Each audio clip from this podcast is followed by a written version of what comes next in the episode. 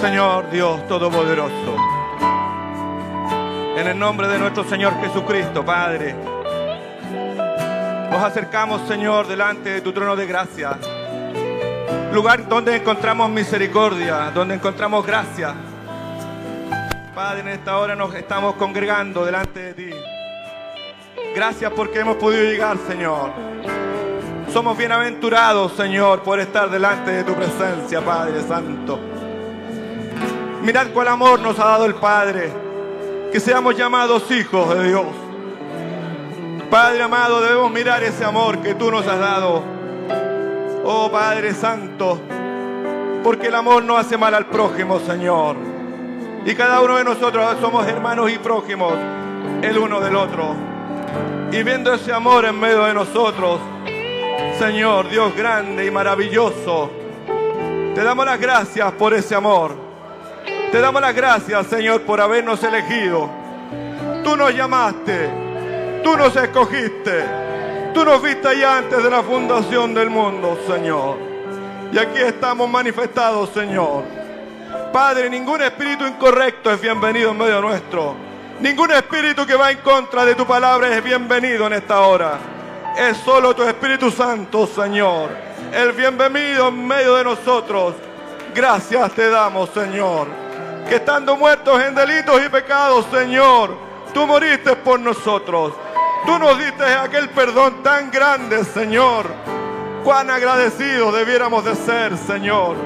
Cuán agradecidos, Padre, por aquellas cosas que tú nos das todos los días. Nos has dado un hogar, nos has dado familia. Y por sobre todas las cosas, Señor, nos has dado salvación. La noche está avanzada, dice el profeta, Señor. Y se acerca aquel gran día, Señor. Estamos expectantes por ese día. Cuando las aflicciones han estado pasando por el pueblo. Una hermana ha partido de tu presencia, Señor. Otro hermano ha estado sufriendo alguna otra cosa. Pero el apóstol, Señor, cuando el inspirado escribió y dijo, es necesario que a través de muchas tribulaciones pasemos antes que entremos en tu reino, Señor. Y tu reino se ha acercado a nosotros. Tu reino está en medio nuestro. Tu reino está en cada uno de nosotros. Padre, y tu amor ha sido derramado en nuestros corazones. Porque tú nos has dado el Espíritu Santo. Porque de ningún modo pudiéramos estar reunidos si no fuera porque tu Espíritu nos trae, Señor. Renuévanos, Señor. Renueva lo que necesitamos en medio nuestro, en nuestros corazones. Que arreglemos las cosas que tenemos que arreglar. Y que sigamos adelante en medio de este mundo donde las señales están en medio de nosotros. Las señales del tiempo, Señor, están delante de nuestros ojos. El rapto es inminente, Señor. Ese arrebatamiento para regresar a casa para salir de este mundo, mi Dios. Gracias te damos. Ahora estaremos expectantes lo que saldrá del púlpito, Señor. Aquella palabra que nos da vida. Aquella palabra que nos da fuerzas. Aquella palabra que nos alimenta y nos mantiene vivos. Padre, los músicos están aquí ya. Nuestros hermanos en audio, en internet. Nuestros hermanos diáconos, los síndicos, todos estamos, nuestros hermanos. Queremos cantar con alegría. El Salmo dice que debemos cantar con alegría a tu nombre. Y estamos contentos y alegres por aquella salvación tan grande que nos has dado, Padre. Ahora, Señor, te rogamos por nuestros hermanos que no han podido venir y que están en sus hogares, los que están de vacaciones. Señor, todos juntos, unánimes, juntos y en armonía, adorándote, Padre. Y damos inicio, levantamos la oración en el nombre de nuestro Señor Jesucristo. Amén.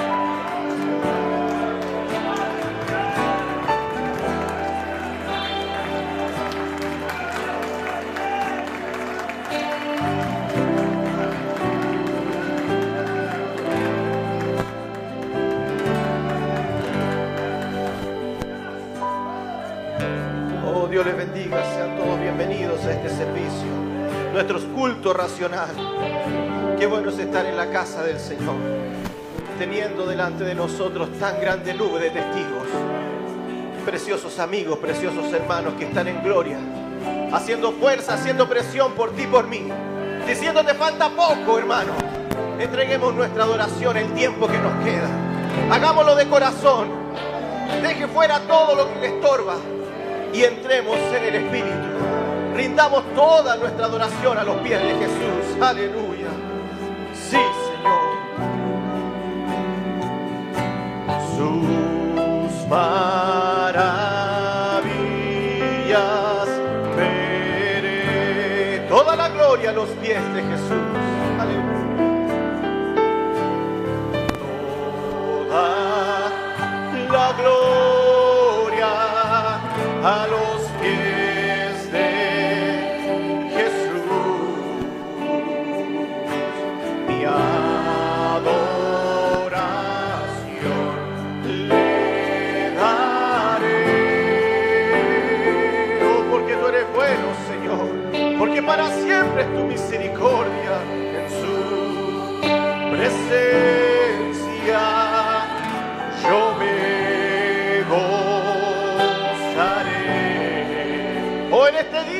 Señor, sus maravillas veré. Toda la gloria a los pies de Jesús. Oh, así somos hallados, Padre. Toda la gloria a los pies de Oh, el único digno de toda gloria, honra y alabanza.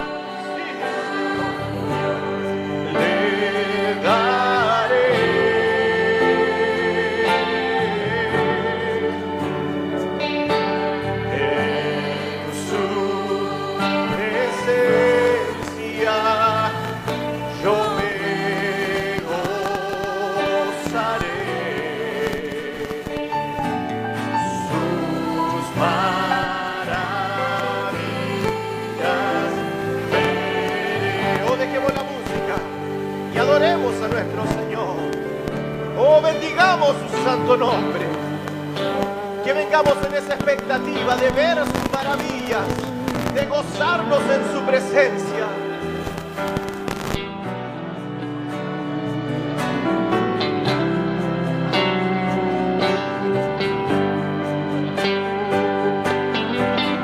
Oh, si tú no le adoras, las piedras le adorarán. Pero no es necesario. Hay un pueblo que le adora, hay un pueblo que le ama.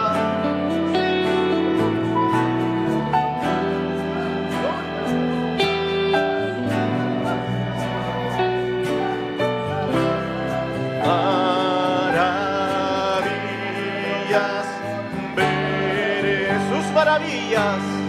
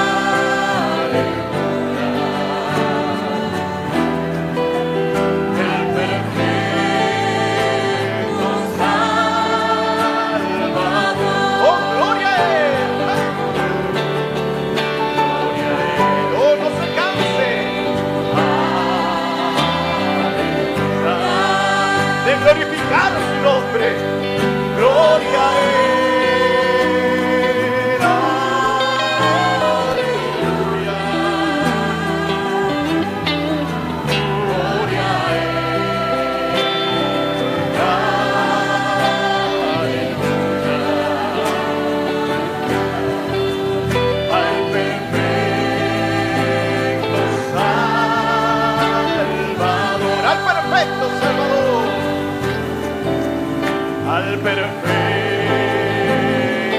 Salvador.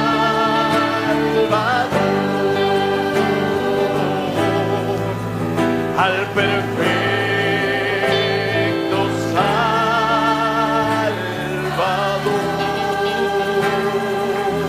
Aleluya, aleluya. Oh sí, Señor. Hemos venido a adorar su nombre. Aleluya. Bendiga su nombre. Entregue sacrificio de adoración.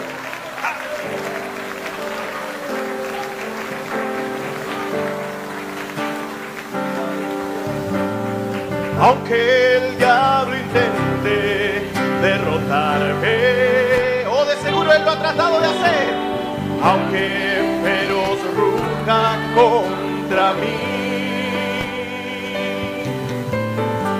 aunque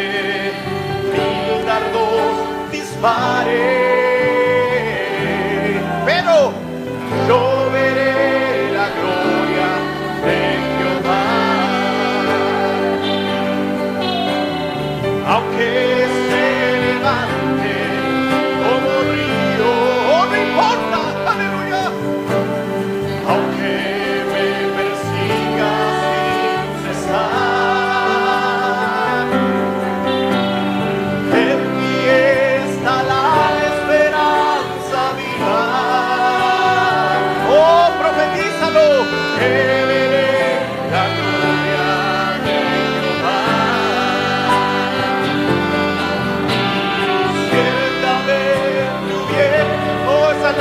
verdad, Señor.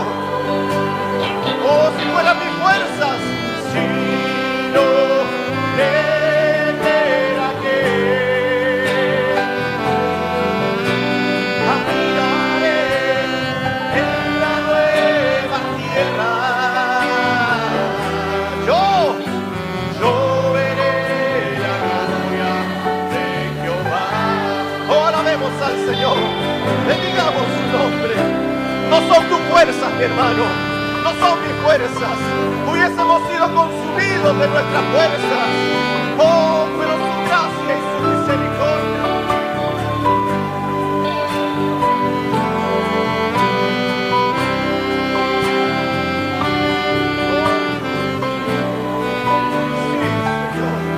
No importa cómo hayas llegado este día, has llegado al lugar correcto. Aleluya. Aunque duro sea mi camino, aunque duro sea mi camino, aunque cansado ese de luchar, yo sé que o lo sabes tú, o yo lo sé, Señor, para ver la gloria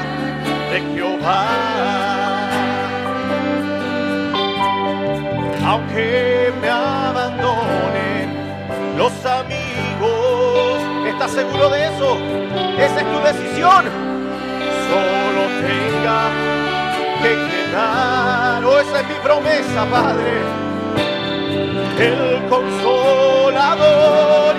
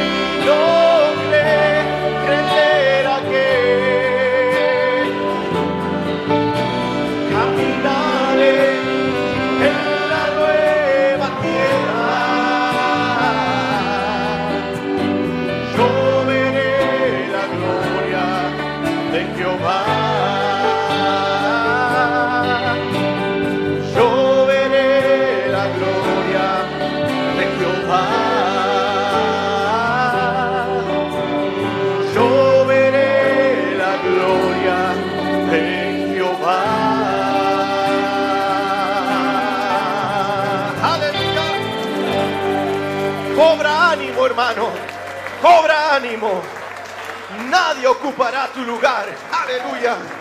Hay un lugar reservado solamente para ti. Vencedor de esta hora final. Aleluya. Oh, sí, Señor. Mora en mi vida.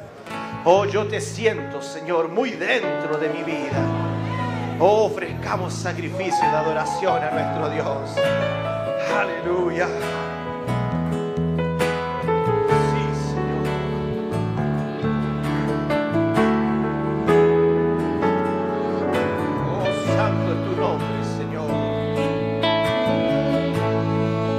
Hoy te siento, Señor.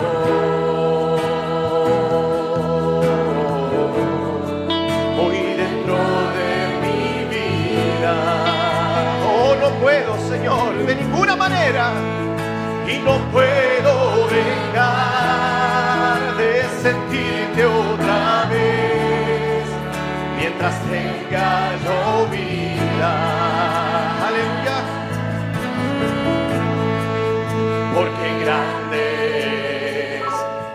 Es el poder. Créelo, hermano, que rebosa en mi corazón.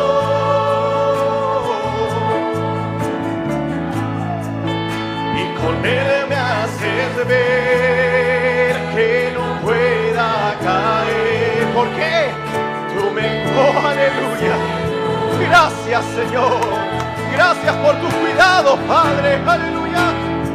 Grande precio pagaste en esa cruz. ¿Por quién? Por mi un día.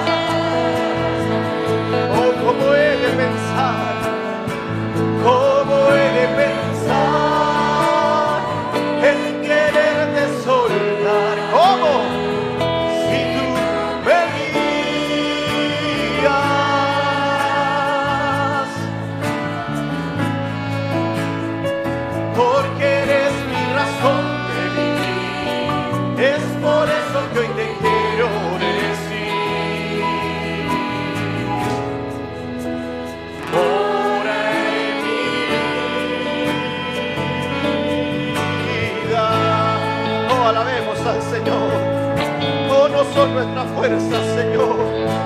¿Cuántas veces te hemos soltado, Señor? Pero tú nos tienes de tu mano. Gracias, Padre.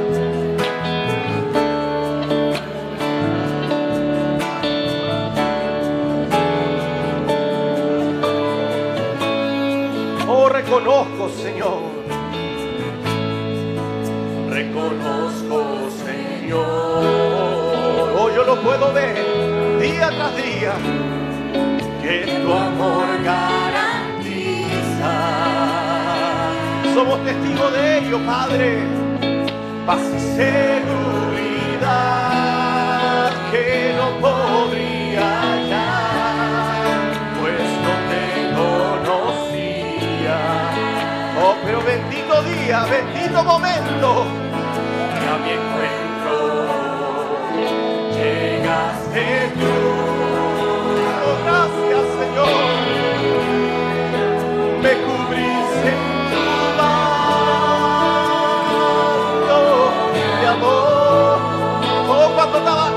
Todo perdido, Él vino. Me compraste,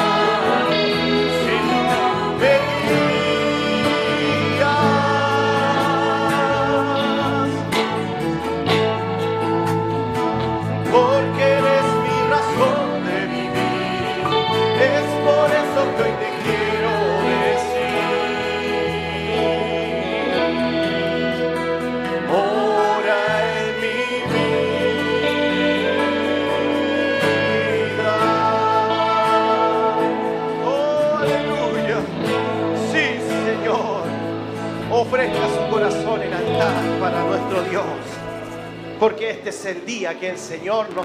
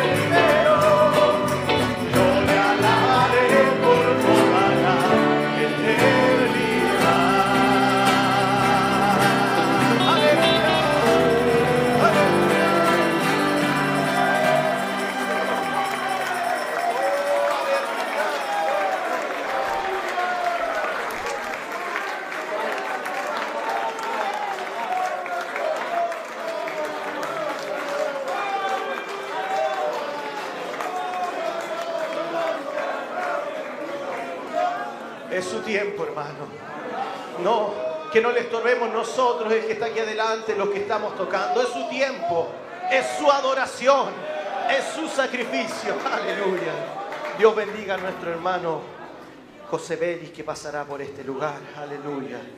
Sí, Señor, podemos decir, oh, aleluya. Me gusta decirlo, Jesús nunca fallará. Aleluya.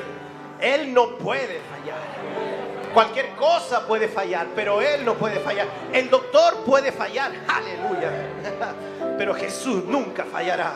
Jesús nunca fallará.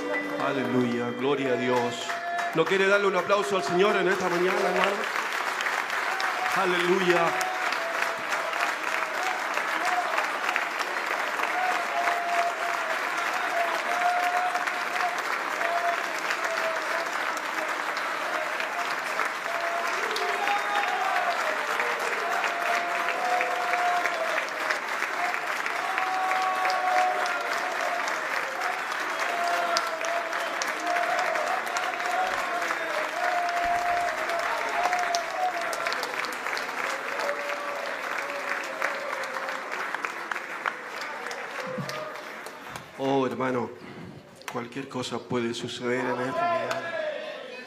Si usted pide el Espíritu Santo, si usted pide una doble porción, Él se la dará, hermano. Manténgase en esa expectativa. Hemos tenido una semana muy agitada, hermano, con los oficios.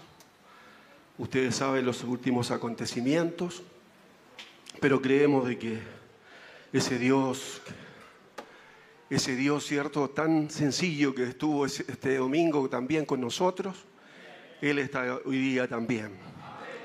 Creemos que el Espíritu Santo está trabajando en cada uno de ustedes. Conmigo, con mis hermanos músicos, creemos que, cierto, como dice el profeta, hay algo que siempre debemos de tener en cuenta. Si llegamos en este turno, ¿cierto? Cada uno de nosotros siendo sinceros en nuestro corazón, cosas van a suceder dentro del servicio. Cosas sucederán, hermano, así que estemos en gran expectativa. Nuestro pastor está en el sur, ¿cierto? Está en algún lugar. Que Dios le bendiga junto a su familia. Creemos de que ese pastor, ¿cierto? Es un hombre al cual nuestros respetos, cuando él escuche esta cinta, ¿cierto? Nuestros respetos para él. Creemos que somos parte de, de- de su ministerio. A cada uno de la audiencia digital que están observando este servicio también, un gran Dios les bendiga en este día. Creemos de que a través de muchos países de este hemisferio nos están viendo. Y no es por causa de nuestros méritos, ¿cierto? A Dios le ha placido que seamos un referente. Así que sea humilde, hermano, en esta hora. Hubieron acontecimientos, nuestra hermana María Núñez Ramírez, ustedes supieron, partió al Señor el día sábado en la madrugada. Estuvimos, y muchos oficios estuvieron también antes que ella partiera. Estuvimos en el hospital con ella. Es tremendo, hermano, porque manténganse así de pie, porque cierto, a veces escuchamos mejor, estamos más atentos. ¿Cómo le podemos hablar al oído a una hermana que está partiendo y ella solamente dicen los médicos que ella está escuchándonos? Y ayudándole a, a pasar esa puerta, diciéndole que sea valiente. Como dice el profeta, Dios en ese momento, Él mandará, dice, ese, ese, ese, ese buque flotante, dice una lancha, no sé, un flotador, para que él, le mande una balsa, dice, y la recoja y la lleve a sus brazos. Y es tremendo, hermano, el poder hacerlo y como lo hemos hecho con tantos hermanos que han partido. Es una gran experiencia que se la transmitimos a ustedes. Así que nuestra hermana ya está allá, a lo mejor ella está aquí mirándonos, ¿cierto? Su familia, con gran respeto, escuchó los servicios, la amaron mucho. Y ellos nos mandaron, nos dieron las gracias a ustedes como iglesia de que tengamos este ministerio para ayudarles a ellos también. Así que se sintieron muy agradados de lo que se hizo, hermanos. Así que le hicimos un servicio de despedida ayer y ahora se hará un servicio también ahora en la tarde, 3 de la tarde en el cementerio del Prado estarán los hermanos que quieran acompañarle. Colóquense de acuerdo con nuestros hermanos diáconos si, si pueden ustedes acompañar en ese servicio. ¿Mm? Así que estaremos en esta mañana aprovechando esta atmósfera, aprovechando este servicio divino,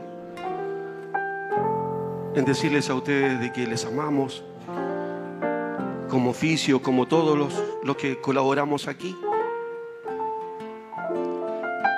Que estén preparados para el gran acontecimiento del rapto, de este rapto que tiene una novia como protagonista.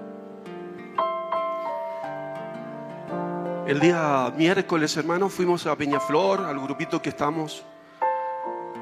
Con nuestro pastor nos ha hecho encargados. Y salió una escritura, hermano, que me gustó mucho y yo creo que a ustedes también. Y es una escritura antigua, Malaquías 4. Dice, porque aquí viene el día ardiente como un horno. Y todos los soberbios y todos los que hacen maldad serán estopa. Aquel día vendrá, los abrazará, ha dicho Jehová de los ejércitos, y no les dejará ni raíz ni rama. Mas a vosotros los que teméis mi nombre, nacerá el sol de justicia, y en sus alas traerá salvación, y saldréis, y saltaréis como becerros de la manada. Hollaréis a los malos, los cuales serán ceniza bajo las plantas de vuestros pies. En el día que yo actúe, dice, ha dicho Jehová de los ejércitos. Acordado de la ley de Moisés, mi siervo, al cual encargué en Horeb ordenanzas y leyes para todo Israel. He aquí yo os envío el profeta Elías, antes que venga el día de Jehová, grande y terrible. ¿Estamos en ese día? ¿Cierto, hermano? Estamos en ese día.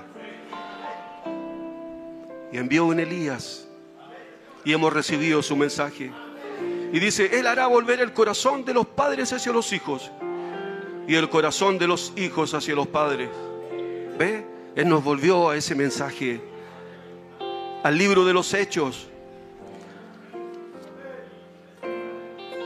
Oh Señor. Mire, el profeta aquí dice, algunas personas dicen, bueno, yo voy a la iglesia el domingo en la mañana, yo escucho a nuestro pastor que es un buen predicador. Eso es bueno, agradezco eso y ustedes son América, el mundo, el que sea, pero se requiere más que un buen mensaje del púlpito. Se requiere de su vida, que se requiere que usted se prepare. En Apocalipsis capítulo 19, el versículo 7 dice la Biblia, dice, hablando de la novia de Cristo, ella se ha preparado. ¿Se ha preparado usted?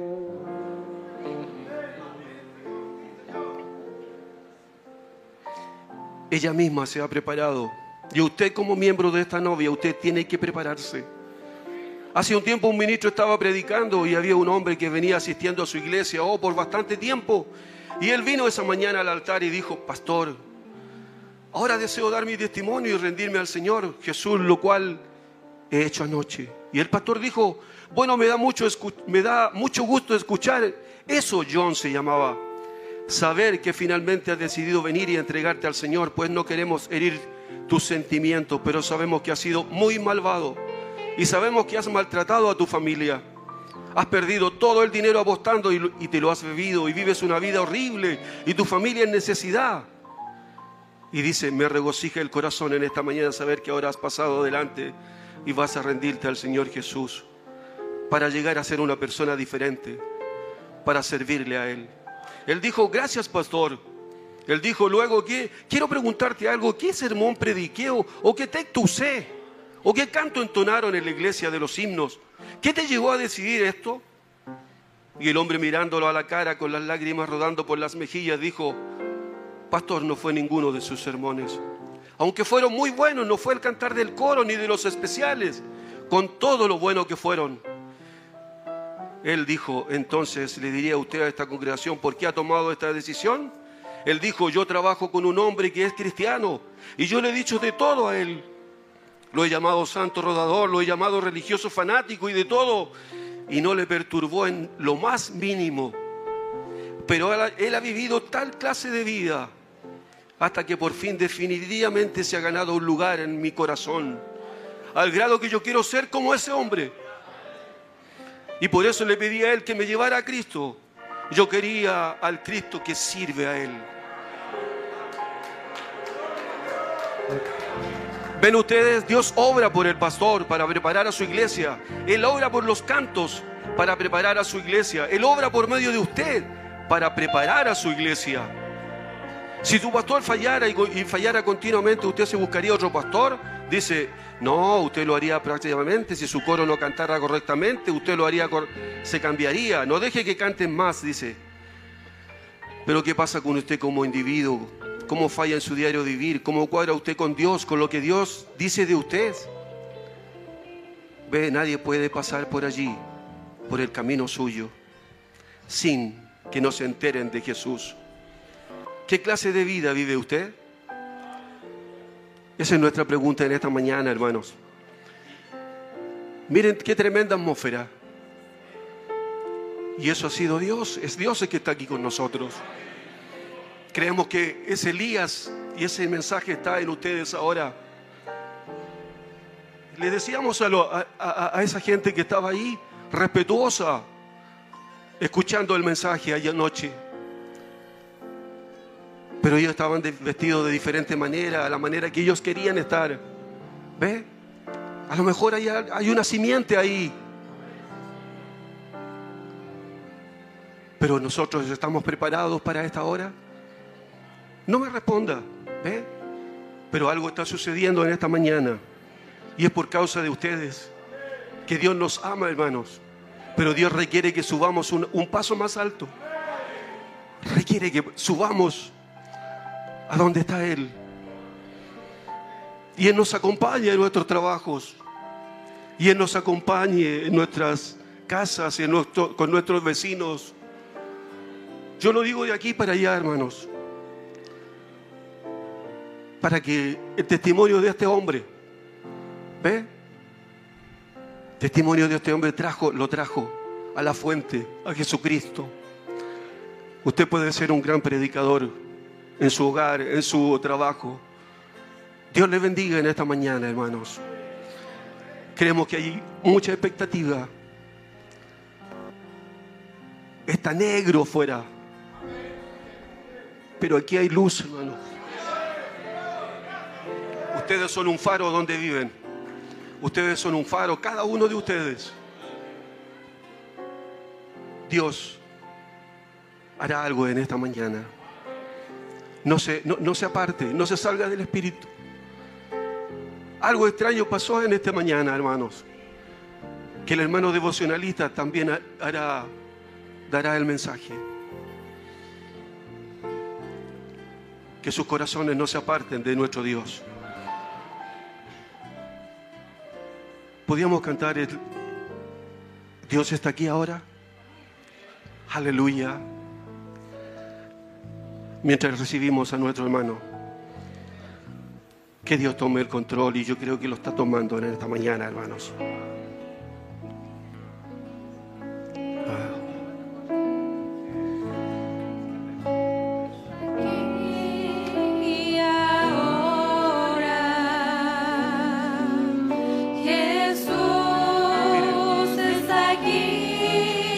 Suena hermoso, hermano, suena hermoso. Aleluya.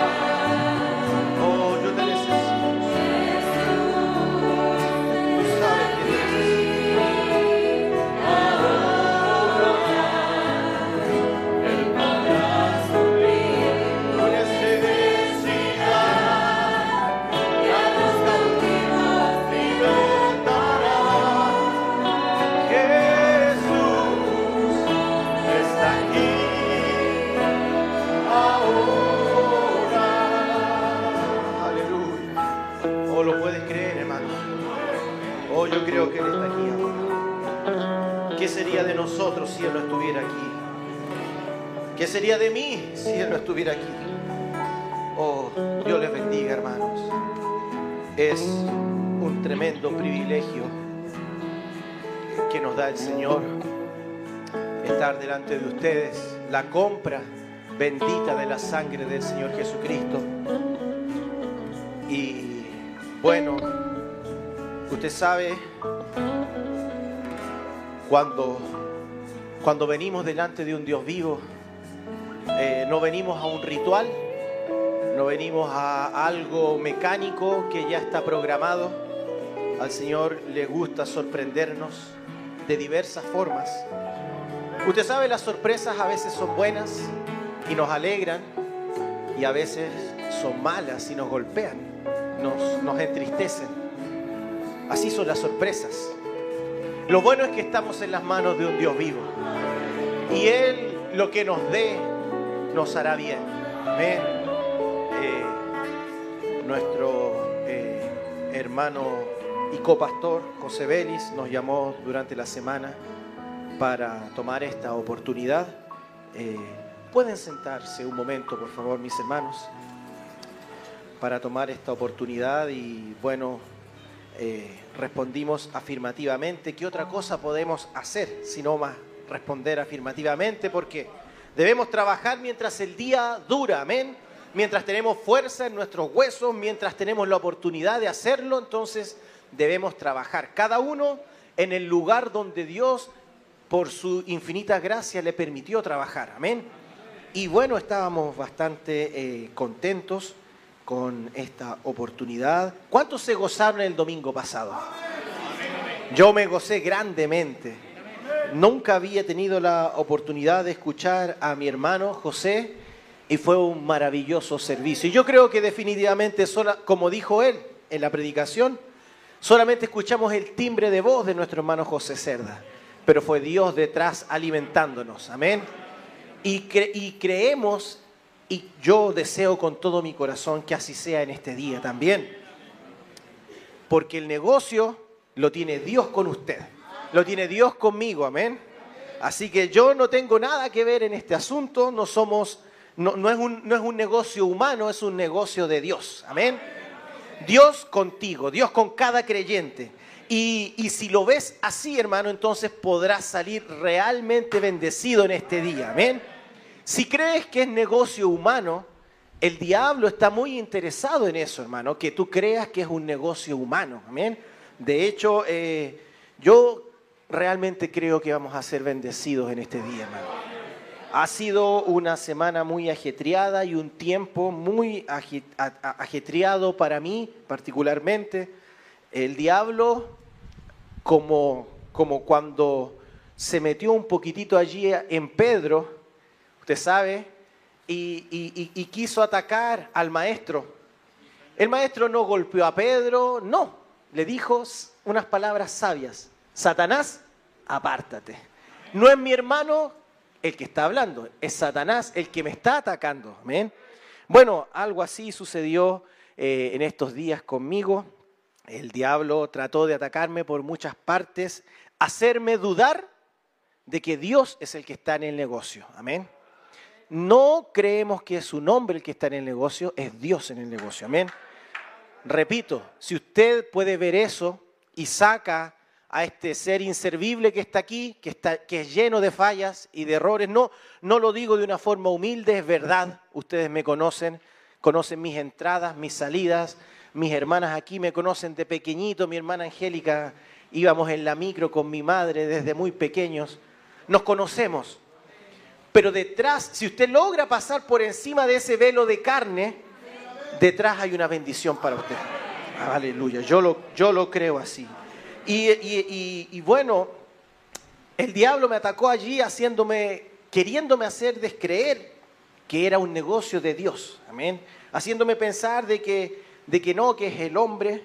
Y bueno, y quizás ahora a ustedes les pudiera pasar, eh, habiendo tantos hermanos que pudieran haber tomado el primer turno, habiendo tantos hermanos que pudieran haber predicado. Bueno, yo sigo creyendo, no importa lo que el diablo me ataque, yo sigo creyendo que es Dios en el negocio. Amén. Y realmente había un turno para esta mañana, pero sucedieron algunas cosas, el diablo siempre metiéndose, entrometiéndose. Y en la tarde mi hermano Héctor Rojas me llamó para preguntarme si además de, del turno de, la predicación, pues podía hacer el devocional. Por la gracia del Señor hemos podido hacer esos trabajos y, en, Quilicura, para ser más, eh, más claros, en Quilicura somos poquitos y cuando falta uno, bueno, se, se nota bastante.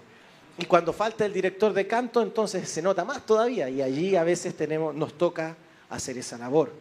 Y creemos que Dios está aquí ahora. Yo lo he sentido a través de, los cantos y yo he sentido que más de alguno también lo ha sentido, porque su fe es la que trae a Dios a la escena, amén. No algo así como, como algo impositivo de, oye, tienes que venir. No, no, no. Su fe lo enamora a él. Y, y él viene como enamorado a visitar a su amada que está aquí entregándole su adoración, entregándole su amor. Yo creo que no soy solo yo el que hizo eso en esta mañana, yo creo que hay muchos más que ofrecimos nuestro sacrificio de adoración a nuestro Dios y entonces estamos listos, amén, estamos dispuestos, creyendo firmemente que Dios contesta toda oración. Y bueno, eh, no, llegó un, no llegó un papel acá, no no quiero, no quiero eh, ser imprudente, porque de seguro pudiera haber llegado, pero debo, decirlo, eh, nuestro hermano Samuel Calderón tuvo un, un accidente, el diablo tendió allí una trampa y eso impidió que nuestros hermanos Calderón pudieran estar tomando el devocional, pero sabemos que Dios tiene el control de toda situación. Amén. Y todo está bien, hermanos. Todo está bien en las manos del Señor. Amén. Vamos a ponernos en pie. Aleluya. Para abrir la santa palabra del Señor. Pero quisiera, ya aprovechándome de mis hermanos músicos que están aquí, si pudiéramos entonar ese, ese cantito, yo estoy confiando, Señor, en ti. Eso es lo que estoy haciendo yo en esta mañana. Él es fiel, Él prometió. Aleluya. Podemos abrir nuestras Biblias. Me gozaba mucho porque las escrituras que tenemos es Malaquías 3. Malaquías 3, Malaquías 4 y Apocalipsis 3. Amén. ¿Cuántos están confiando en el Señor? Oh, ¿qué sería de nosotros si Él no estuviera? Aleluya. Aun cuando somos infieles, aun cuando somos faltos, él se ha mantenido fiel a su palabra. Él se ha mantenido fiel a su escogencia. Aleluya. Yo estoy confiando.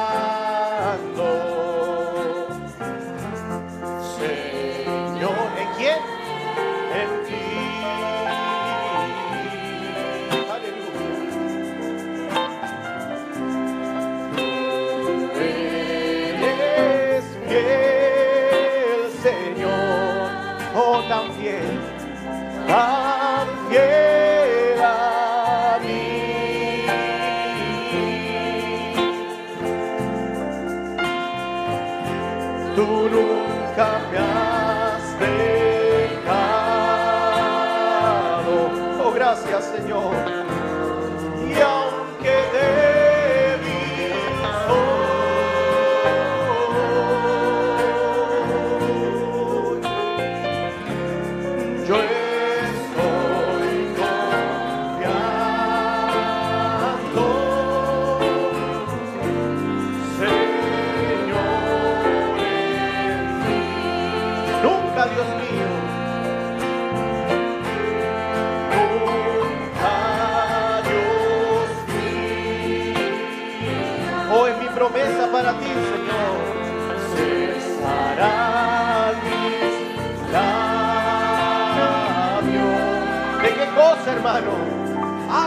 Esta mañana.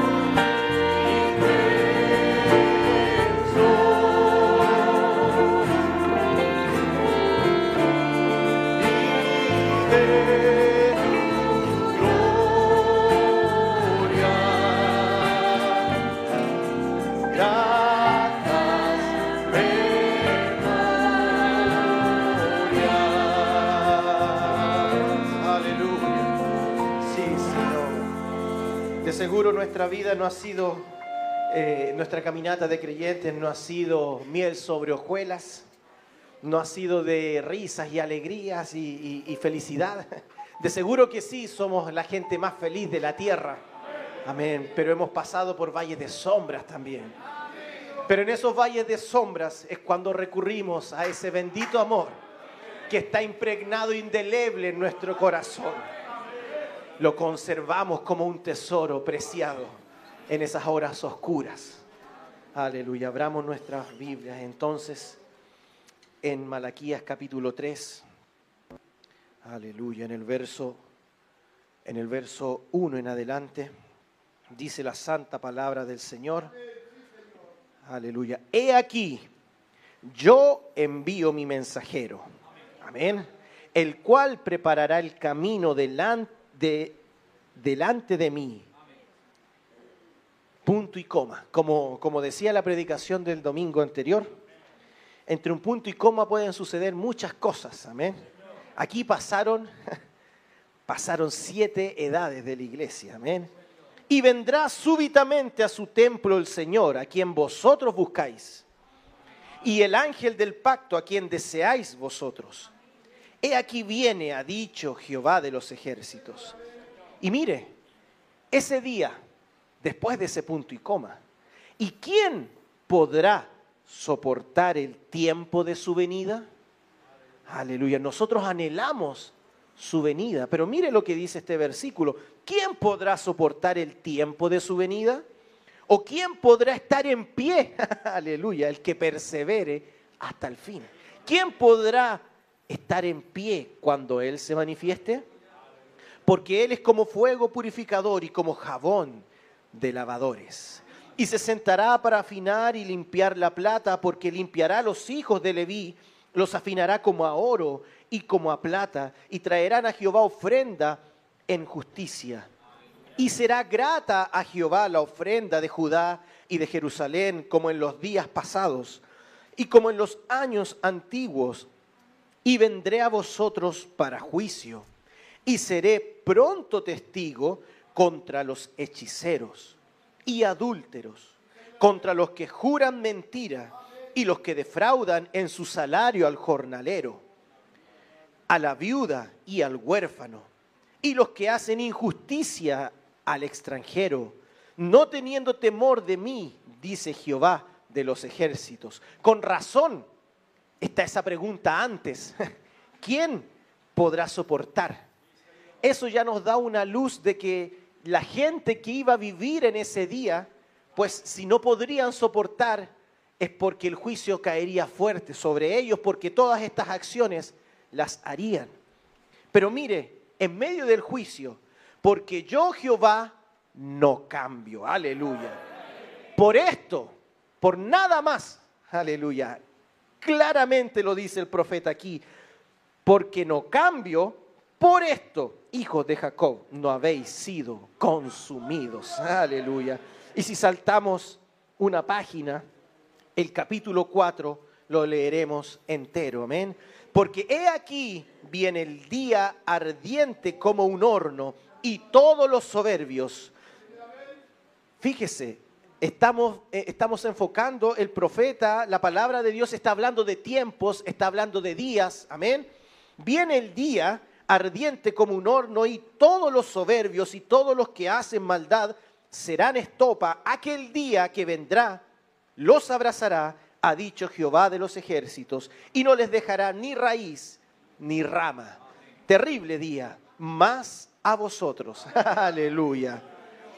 Los que teméis mi nombre en medio de esa edad perversa, en medio de esa gente que defrauda con el salario. Hay algunos que temen mi nombre. Una manada pequeña, aleluya. Nacerá el sol de justicia en ese día nacerá el sol, aleluya. Y, y el sol de justicia, y en sus alas traerá salvación. Y saldréis y saltaréis como becerros de la manada. Hollaréis a los malos, a los cuales, los cuales serán ceniza bajo las plantas de vuestros pies en el día en que yo actúe, ha dicho Jehová de los ejércitos.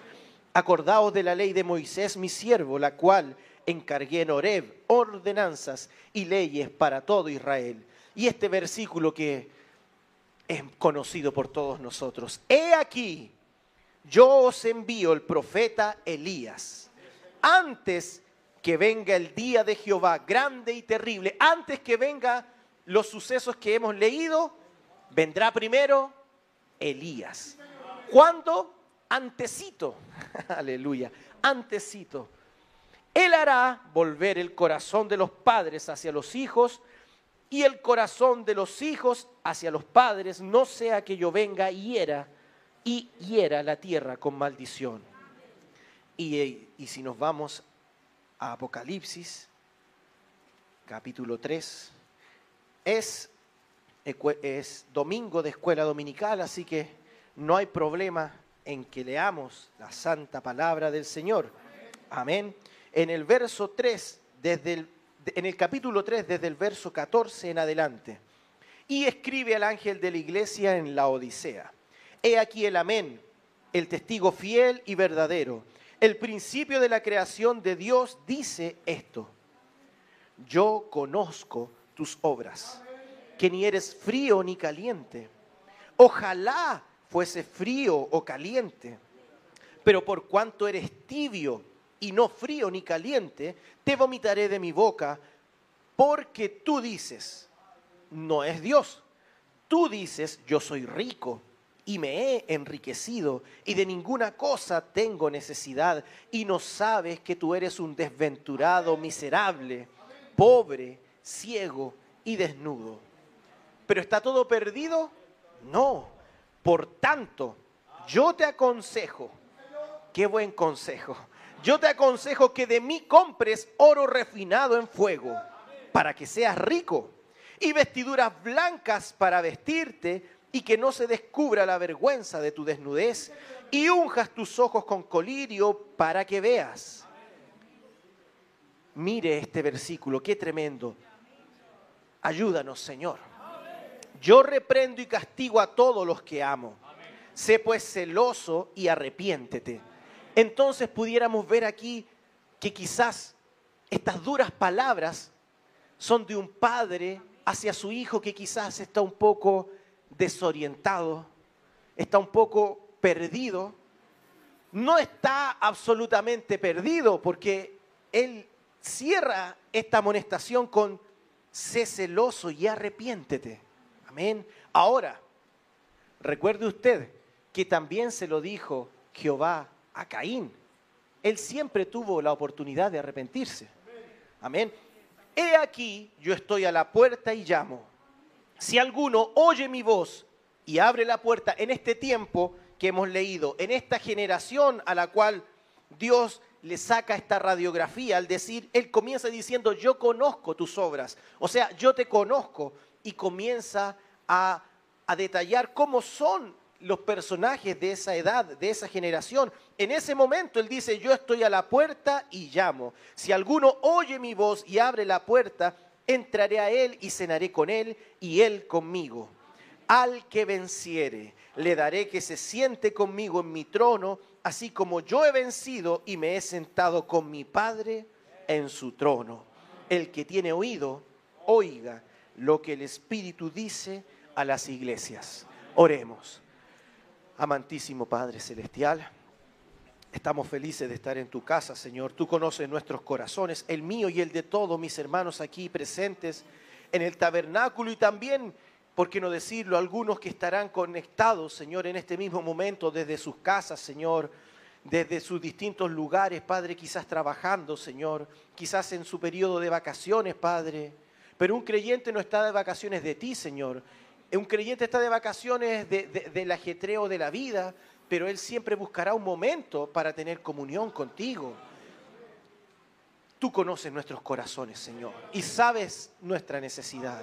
Así como leímos, Señor, que tú conocías las obras de la generación de la Odisea, tú conoces nuestros corazones también. También conoces nuestras obras, Padre, ¿por qué no decirlo?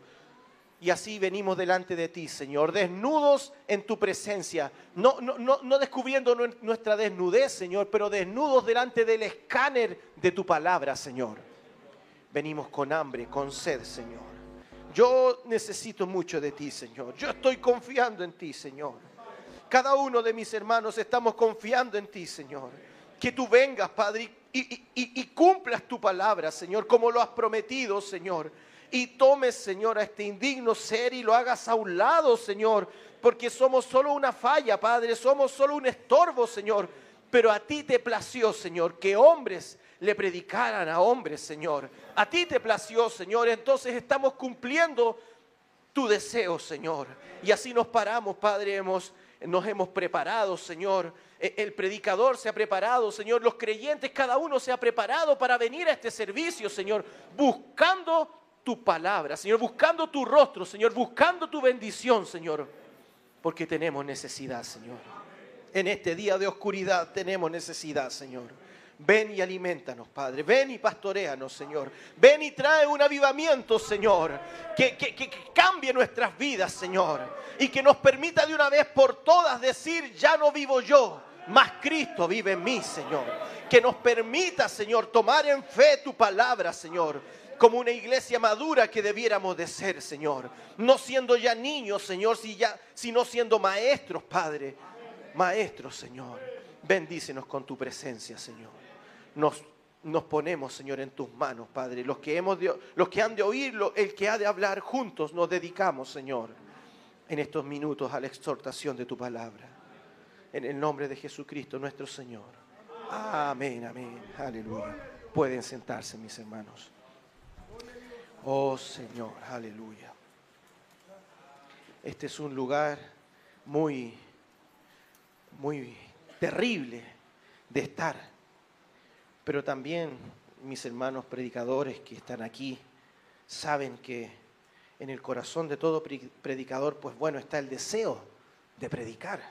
Entonces, cuando muchas veces mis hermanos escuchan que un hermano, un predicador dice, oh hermanos, estamos nerviosos aquí, es cierto, estamos nerviosos, pero también hay un deseo ferviente de predicar la palabra de Dios. Entonces es, es un sentimiento encontrado. Pero en esta mañana me siento un poco distinto. Realmente me siento nervioso. Porque siento que no estoy solamente yo parado aquí. Yo siento que el Espíritu Santo está aquí, hermanos.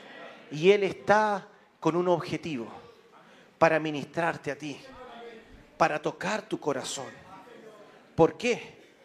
Porque estamos en el tiempo del rapto, como decía mi hermano Belis. Estamos en el tiempo de la transformación, estamos en el tiempo del cumplimiento de esas tremendas profecías. Eh, eh, eh, el, profeta de la séptima y final edad, nuestro hermano William Marion Brannan, lo dijo de diversas formas, en distintos mensajes. Yo traje aquí algunos de ellos para colocar un contexto. Amén. el profeta dice, aquí vamos a ordenarnos. El profeta dice en el mensaje Los ungidos del tiempo del fin, él dice, yo creo que estamos viviendo en el tiempo del fin. Todo lector de las escrituras, todo creyente, sabe que ahora estamos en el fin de la historia. Amén. En el fin de la historia del mundo. No habrá necesidad de escribirla porque no habrá nadie para leerla, amén. ¿Cuántos están familiarizados con esa escritura? Eh, eh, la hemos leído tantas veces, la hemos creído por tantos años y muchas veces el diablo ahí viene a tu mente como la historia de Pedrito y el lobo y te dice, no, no, pero tantos años, desde que creíste que estás mirando ese mensaje. Otra escritura, otra, otra frase del profeta dice, estamos al borde viendo cumplirse y desarrollarse dos grandes escenas. Esas dos grandes escenas son la historia llegando a su fin y la otra es el tiempo llegando a su fin. Muchos hombres grandes en todas las edades han anhelado ver esta hora que nosotros, tú y yo, nosotros ahora estamos afrontando. Mientras vivimos en este glorioso escenario, del sol mortal, aleluya, y el amanecer de la luz eterna, siendo que estamos viniendo, estamos, estamos viviendo en una de las edades más grandiosas que al hombre se le ha permitido vivir. El tiempo fusionándose, uniéndose, empalmándose con la eternidad. ¿Dónde estamos? En ese maravilloso eh, enroque, en esa maravillosa encrucijada, en ese maravilloso empalme entre el tiempo y la eternidad. Aleluya. E, e, e, es, ese, lugar es un lugar eh, muy especial. La escritura siempre lo tocó y lo mostró desde dos ángulos. El día de Jehová grande y terrible, como pudimos leer en Apocalipsis, pero un día de liberación y de, y de amanecer para el pueblo del Señor. Amén. Ahora, cuando este, este, repaso es un pequeño contexto que todos nosotros conocemos, cuando, cuando Malaquías 3.1 habla de ese mensajero, ¿de quién está hablando? Cuando dice, he aquí yo envío a mi mensajero delante de mí, el cual preparará el camino de delante de mí. ¿De quién está hablando? Juan el Bautista. Amén. Muchas gracias, mis hermanos. ¿De quién está hablando Juan el Bautista? Pero cuando avanza y vendrá súbitamente a su templo el Señor, está hablando de este bendito día. Amén. Aleluya. Y, la pregunta, me adelanté un poco, ¿quién podrá soportar? ¿Quién podrá estar en pie? ¿Quién, quién, podrá estar allí presente en ese bendito día? Y comienza a detallar los tremendos castigos y juicios que vendrán a una generación que, que defraudó al huérfano, que engañó en el salario al obrero, que, que dejó desamparada a la viuda, a esa generación mentirosa, adulterina, viene un día terrible en el cual el Señor juzgará esos actos. Amén.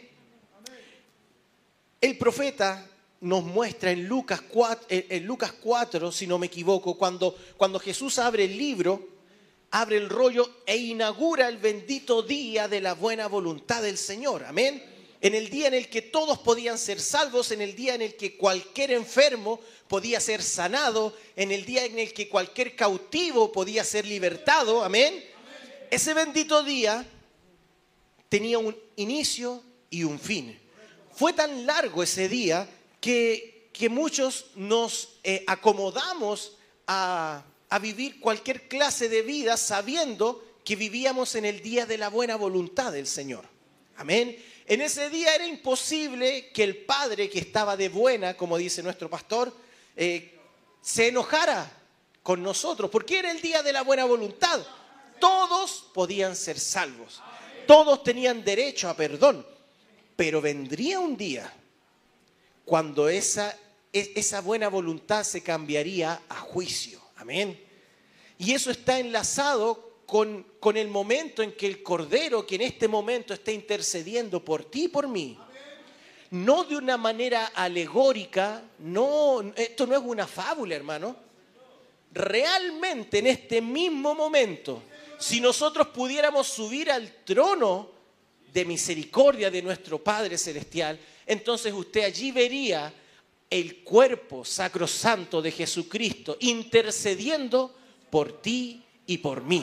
En este mismo momento, ese es el día de la voluntad, de la buena voluntad del Señor.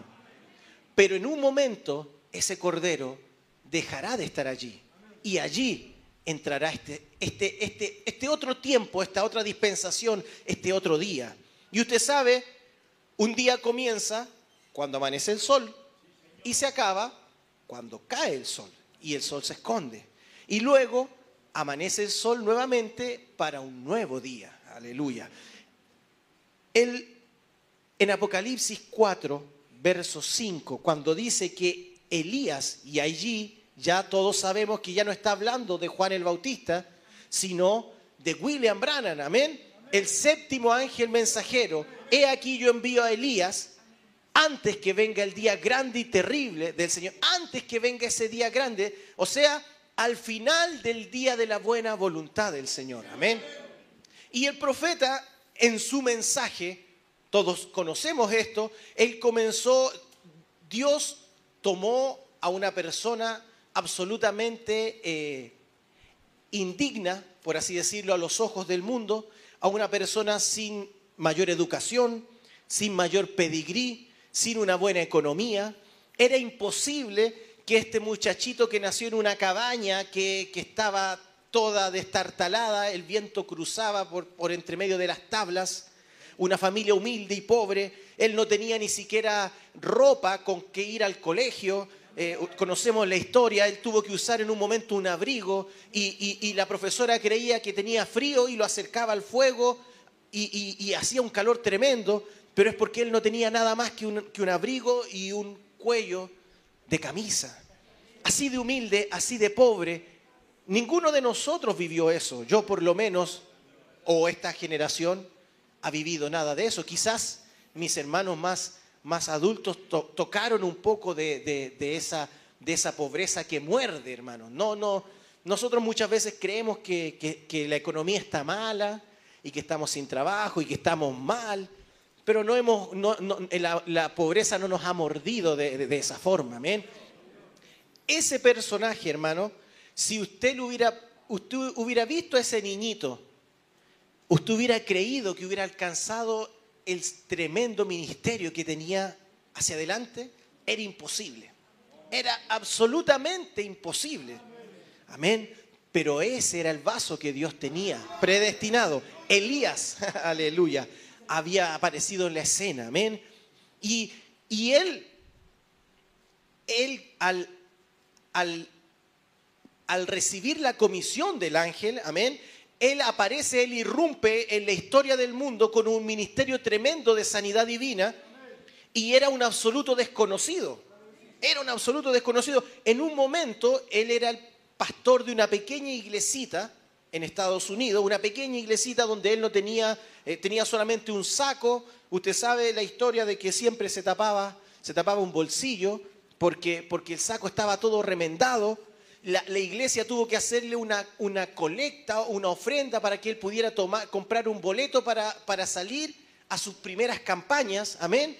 Es ese, ese predicadorcito pequeño, de un momento a otro, salió a la fama mundial, por así decirlo. Nadie más que Dios podía hacer eso. Y era necesario que él irrumpiera con un tremendo don de sanidad divina, del cual la historia dice que no ha habido otro igual. Ni siquiera, y él mismo lo dice, ni siquiera Jesús hizo la cantidad de milagros de las que hizo Jesucristo en la vida de William Brannan. Amén. Él hizo este tremendo, esta tremenda aparición no por la sanidad divina, para que el mundo mirara a ese hombre y que detrás de ese hombre venía un mensaje. Amén.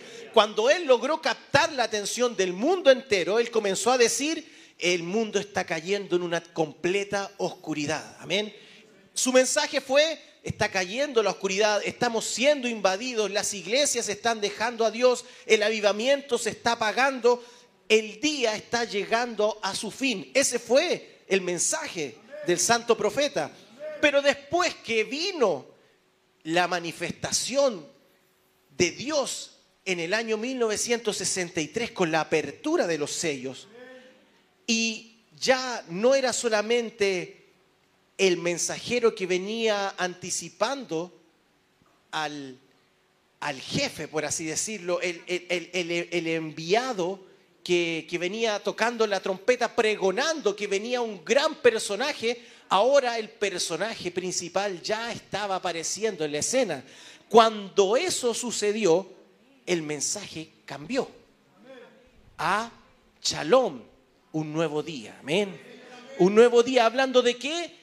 antes del día grande y terrible de Jehová vendría Elías. Y Elías estaba diciendo allí en el 1964, iglesia, mundo, novia, el día está llegando a su fin y estoy divisando el amanecer de un nuevo día. Amén. Un nuevo día, un nuevo día de juicio para el mundo y un nuevo día de alegría, de regocijo y de liberación para los hijos de Dios. Amén. Ahora, me salto todo esto. Ahora, si, si nosotros enfocamos este día que estamos viviendo, ya con ese cimiento que, que logramos colocar ese contexto, Hoy día estamos inmersos, y, no me canso de decirlo, estamos inmersos en el mismo Edén de Satanás. No es otro lugar en el que estamos, amén. E, e, e, y el diablo nos tiene engañados al mundo entero y, a la novia que está, usted sabe, cuando el profeta vio la visión de la novia pasando y desfilando hacia la gloria, él vio que habían unos pocos que estaban mirando hacia el lugar equivocado. A esos pocos que estaban mirando hacia el lugar equivocado, quizás yo soy uno de esos, Señor, están un poco engañados. La novia del Señor Jesucristo no será engañada. Amén. Y el diablo nos tiene engañados pensando que esto que vivimos hoy día, hermanos, es vida. Joven, señorita, adolescente, pensando que lo que tú vives es vida. Pero en realidad nosotros apenas estamos sobreviviendo.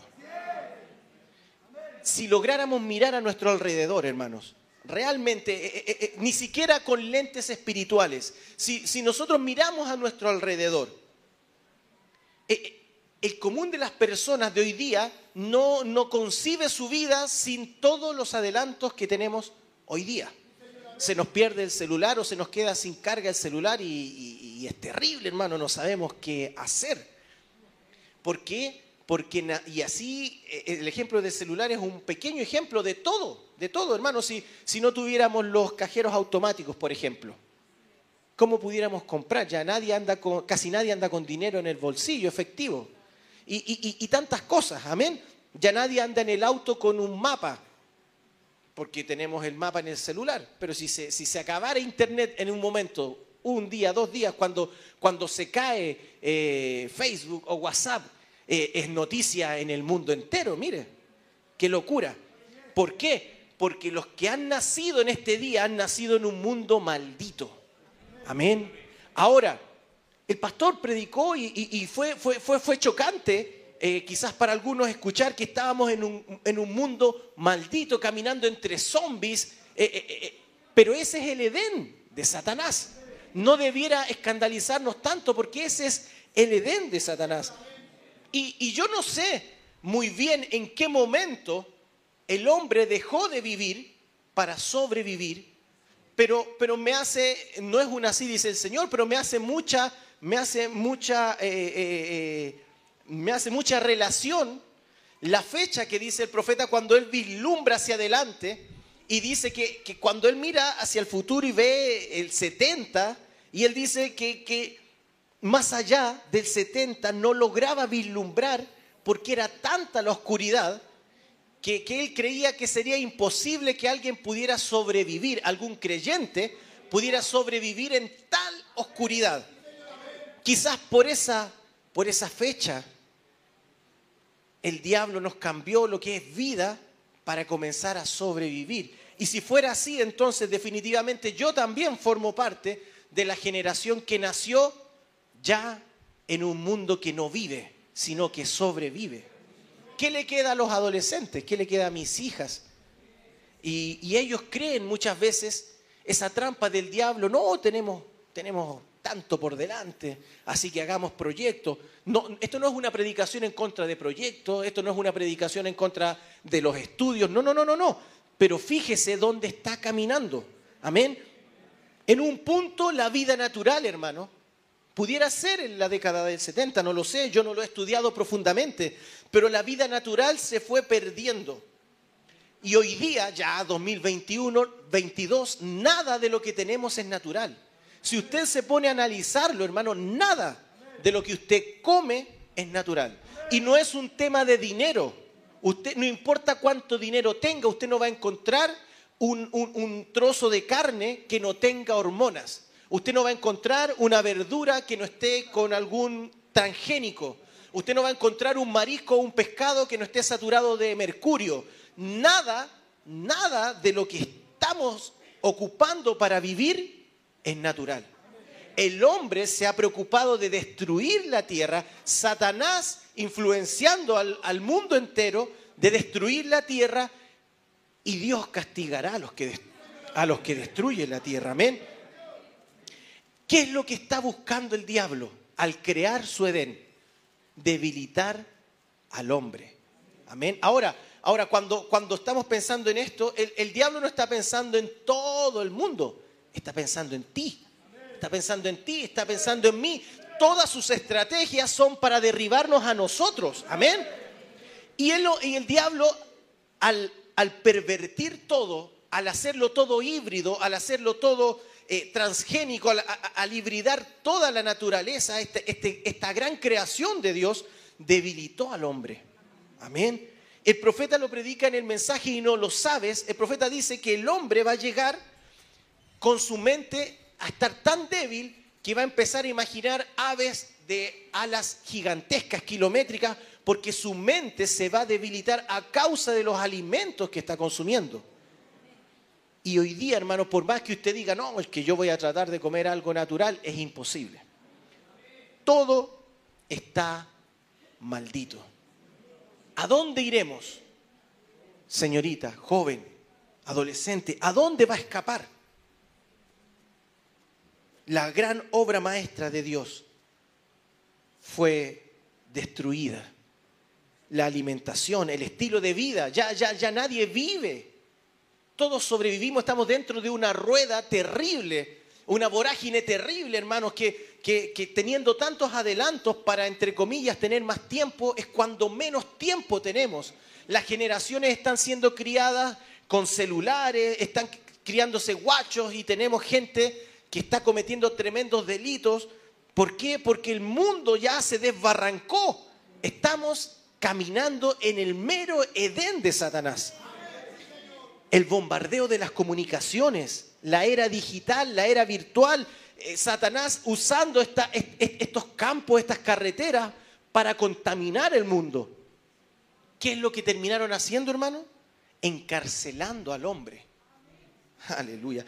Me, recordaba de, en esa vigilia, toqué una cosita chiquitita de que estas redes sociales están allí en el aire. Están en el aire. Esas redes impiden que nosotros subamos. Están allí en el aire haciéndonos presión hacia abajo. Aleluya. Cuando nosotros hoy día debiéramos hacer presión hacia arriba. Esas redes te están presionando junto, sumado a todo lo que le acabo, acabo de decir rápidamente, todo eso ha hecho que el hombre esté en una cárcel de la cual no puede escapar. Una cárcel, pudiéramos decir, de barrotes de terciopelo, pero prisionero, hermano. Una cárcel quizás religiosa, una cárcel quizás de modas, una cárcel de trabajo, una cárcel por el afán, por el éxito, una cárcel, ¿por qué no decirlo?, de que yo soy de la novia, pero estoy viviendo como cualquier mundano más. Engañados, hermano. No, no, no, no, no quiero echarle a perder el tremendo culto que teníamos hasta ahora, pero usted sabe que el avivamiento es sacar las hojas del lago. y, necesitamos un poquitito de eso, hermanos. Para, para que nuestra fe suba más alto necesitamos sacar todo lo que nos estorba. Amén. Esa prisión es una prisión. Eh, eh, Satanás probó con todo para destruir al pueblo de Dios. Los, los los dio de alimento a los leones, los quemó, hizo, hizo todo lo que pudo y lo único que consiguió fue que el, que, el pueblo de Dios creciera aún más. Entonces él cambió de estrategia. Y ahora la prisión es una prisión de placer. aleluya. Es una prisión de placer. Este mundo es un mundo sensorial, es un mundo sensual. Por eso la Biblia dice, cuidado con esos sensuales. Amén. Este es un mundo sensorial de placer.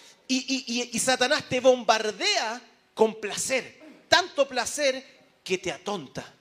Amén. Usted sabe, si, pudiéramos entrar, pero no vamos a entrar allí, hay una hormona en el cerebro que se llama endorfina. Y esa endorfina, ¿qué es lo que hace?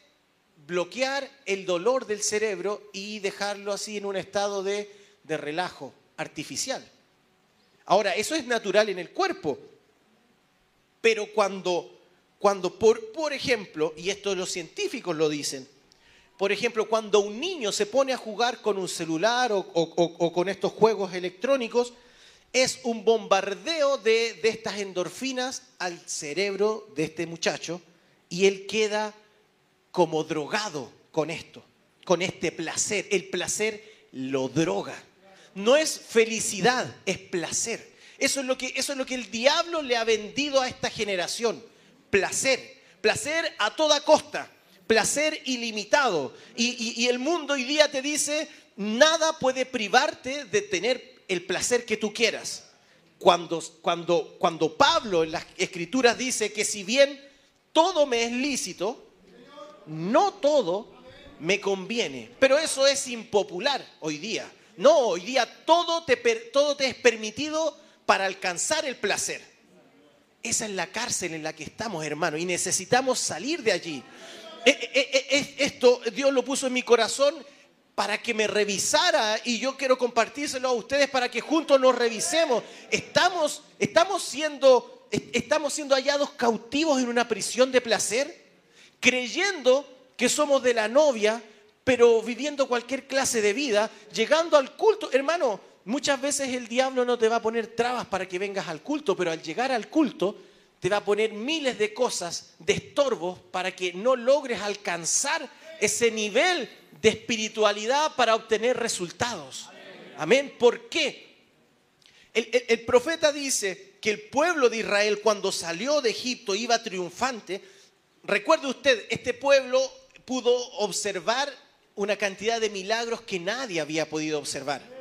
Ellos pudieron ver un, brazo poderoso de un Dios vivo en medio de ellos, amén, haciendo añicos al imperio de Egipto, destruyéndolo desde la cabeza hasta, hasta las bases. No quedó nada de ese imperio con el poder de Jehová. Su mano poderosa los sacó. Cuando, cuando ellos salieron y se encuentran con el mar rojo y hay, y hay un impedimento natural, pues eso no es problema para el Dios de Israel, porque el Dios de Israel abrió camino donde no había camino. Aleluya. Ellos cruzaron, luego miraron hacia atrás y vieron como Dios mató a todos esos egipcios que los castigaban y que los aprisionaban, y ellos allí realmente se sintieron libres. Amén. ¿Qué caminata más gloriosa debió haber sido esa? Pero no pasó mucho tiempo y el pueblo comenzó a murmurar porque se olvidó, hermanos. El placer te hace olvidar. el placer te hace olvidar las grandes cosas que Dios te ha dado. E, e, este ritmo de vida te hace olvidar los milagros que Dios ha hecho en tu vida, los milagros que Dios ha hecho con tu amigo, con tu hermano. Y, comenzamos muchas veces a quejar, a quejarnos, a cuestionarnos, a decir, no, eh, ese, no es, ese no es Dios, ese es el pastor o ese es el hermano. Ayúdanos, Señor. Porque los que hicieron eso fueron consumidos, hermano ese pueblo que vio las tremendas maravillas de Dios y debiendo caminar en un nivel tan alto ni siquiera de espiritualidad, ellos no debieron haber tenido miedo de nada, hermanos. ¿A quién le iba a temer el pueblo de Israel? Si, si, si el imperio del día fue destruido absolutamente, si el mar que estaba delante de ellos fue abierto para que ellos pudieran cruzar por el por camino en seco, si ellos tenían hambre y venían codornices, si había maná del cielo diariamente, ¿a qué debían temerle? Si por 40 años su, calzado no se envejeció, no hubieron enfermos entre medio de ellos, ¿a qué debían temerle? Hermano, si Dios ha hecho tantas cosas con nosotros, ¿a qué debiéramos tenerle miedo? Aleluya. ¿A qué debiéramos temerle? A nada. Por eso el profeta dijo que es un pecado no creer en este día, viendo tan grandes manifestaciones de Dios. ¿Cómo? En el mundo en el que le estoy mostrando, tan malo, tan perverso, cuando el mismo ángel mensajero miró y dijo, esto es tremendamente oscuro y es imposible a mi modo de ver que hayan creyentes allí pero tú estás aquí. ¿Cómo es eso posible? ¿A qué le temes entonces, hermanos? Aleluya. ¿Qué es lo que te impide alcanzar la siguiente promesa? Hemos podido alcanzar sanidad divina por la gracia del Señor, no una vez, ni dos, ni tres, ni cuatro, ni cinco. Aleluya.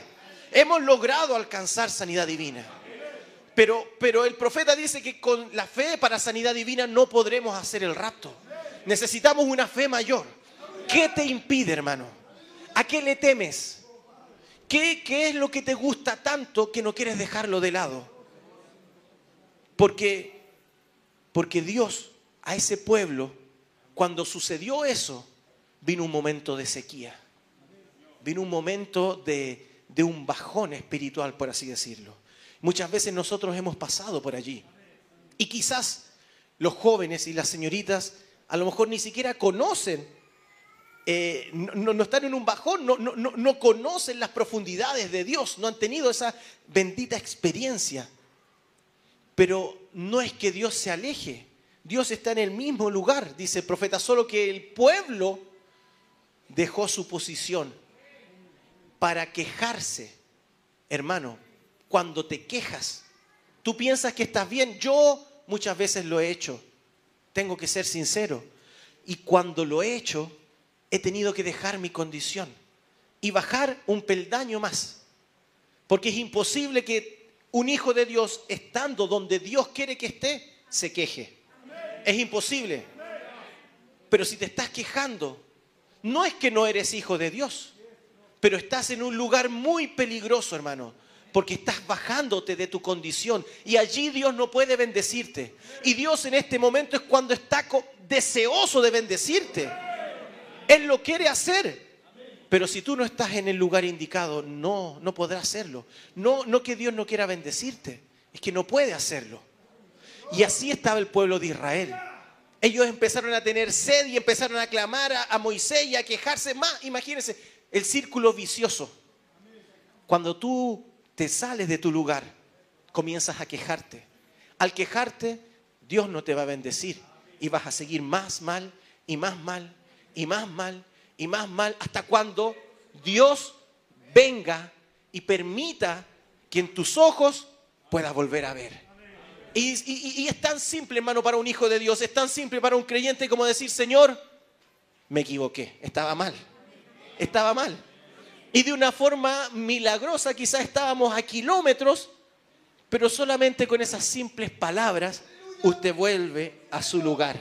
Aleluya. Y allí el sol vuelve a aparecer y allí el agua vuelve a fluir y la bendición vuelve a venir. No le digo que no habrán problemas, no le digo que no habrán enfermedades, pero Dios estará allí para responderle. Aleluya. Porque Él prometió que estaría contigo y conmigo todos los días hasta el fin. Aleluya. Él prometió y dijo, no te dejaré ni te desampararé. Aleluya. ¿Por qué estás solo? Aleluya. ¿Por qué estamos solos entonces? ¿Acaso Dios es hombre para mentir? No, Señor. Si Él prometió eso en su palabra y Él no es hombre para fallar su palabra, simplemente tenemos que decir, Señor, no estoy en el lugar. Me he equivocado. Somos humanos. ¿Tú, ¿Tú crees que Dios cuando te dice, anda delante de mí y sé perfecto, te está pidiendo algo que no puedes cumplir? ¿O te está pidiendo algo que... Eh, ¿Quién te hizo a ti? ¿Quién me creó a mí? Aleluya. El mismo que me creó sabe tal cual soy. Aleluya. Conoce todas mis virtudes, quizás una, y todas mis muchas faltas. Él las conoce. Aleluya. Y si Él me está pidiendo y demandando ser perfecto, lo único que me está pidiendo es que confíe plenamente en Él. Él es el perfecto. Aleluya. Pero para tomarlo a Él, tengo que dejarlo todo. Todo. Todo lo que este mundo nos ofrece. Y hoy día sí que nos ofrece cosas el mundo. Hermano, siendo que se está destruyendo y cuando ahora no hay nada a lo que pudiéramos nosotros aspirar, aún así nos tiene engañados, nos tiene embobados en el placer. Aleluya. Vamos a avanzar tan rápido, no alcance a entrar. Mire, el profeta dice, ustedes siempre, y quizás usted me dice, pero predicador, tú estás haciendo eso. Usted siempre está apuntando a cuán malo se está poniendo el mundo, pero falla en ver cuán poderosa se está poniendo la iglesia al mismo tiempo. Ella se está levantando, parada en el campo. Me olvidé de colocarle el título, de decirles el título. El título de este pensamiento es Aleluya. No estamos derrotados. Aleluya. No estamos derrotados. Usted siempre está apuntando a cuán malo se está poniendo el mundo. Ese es un predicador. Muchas veces nosotros caemos en ese error. Porque el diablo lo que te hace es bombardearte de placer. Para que no veas lo terrible del mundo, te bombardea de placer, te bombardea de placer. Pero falla en ver cuán poderosa se está poniendo la iglesia al mismo tiempo. Ella se está levantando parada en el campo. Oh, dice el profeta, ella es una pequeña manada. Y seguro que sí, cada vez son más los amigos, los creyentes que están formando esa gran nube de testigos. Cada vez son más. Cada vez somos menos los que estamos aquí. Cada vez son más los que están allá al otro lado de la cortina del tiempo. Cada vez somos menos los santos que estamos luchando aquí. Aleluya. Hoy es una pequeña manada, pero hermano, Dios está con ella. Dios está contigo en este mundo perverso y oscuro. Dios está contigo. Aleluya. Y ella va a triunfar. Aleluya. Tan cierto como Jesús se levantó de entre los muertos, la iglesia de Dios no fallará. Aleluya. Las puertas del infierno no prevalecerán en contra de ella.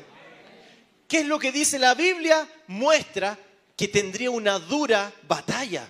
Las mismas puertas del infierno estarían en contra de esta iglesia, pero Dios muestra que aun cuando estén en contra de ella, no prevalecerán. Aleluya. Pero que ella va a triunfar. No estamos derrotados, hermanos. Aleluya. La iglesia va a triunfar. ¿Por qué? Por la sangre de Jesucristo. Y llegará a la victoria. Y yo estoy seguro de una cosa, dice el profeta, que Dios tendrá una iglesia sin mancha, arruga ni mácula. Yo estoy tan feliz por eso. Aleluya. ¿Cómo será eso posible? Dios lo está haciendo posible. Aleluya. Y para allá me comí todo el tiempo para empezar a cerrar en el mensaje. Aleluya. La deidad de Jesucristo. Esto es extraordinario, hermano. Esto es lo que, lo que inunda mi corazón. Este es el deseo de mi alma. El profeta dice, sabiendo, Dios sabiendo que en este día tú y yo necesitaríamos, necesitaríamos algo más de lo normal, de lo que necesitaron sus hijos a través de las edades, Él sabría que en este día se necesitaría algo más. Entonces Él dijo, no os dejaré huérfanos. Aleluya. Yo rogaré al Padre y Él dará el consolador. Aleluya. Y regresaré y estaré con vosotros, aún en vosotros, hasta el fin de la edad.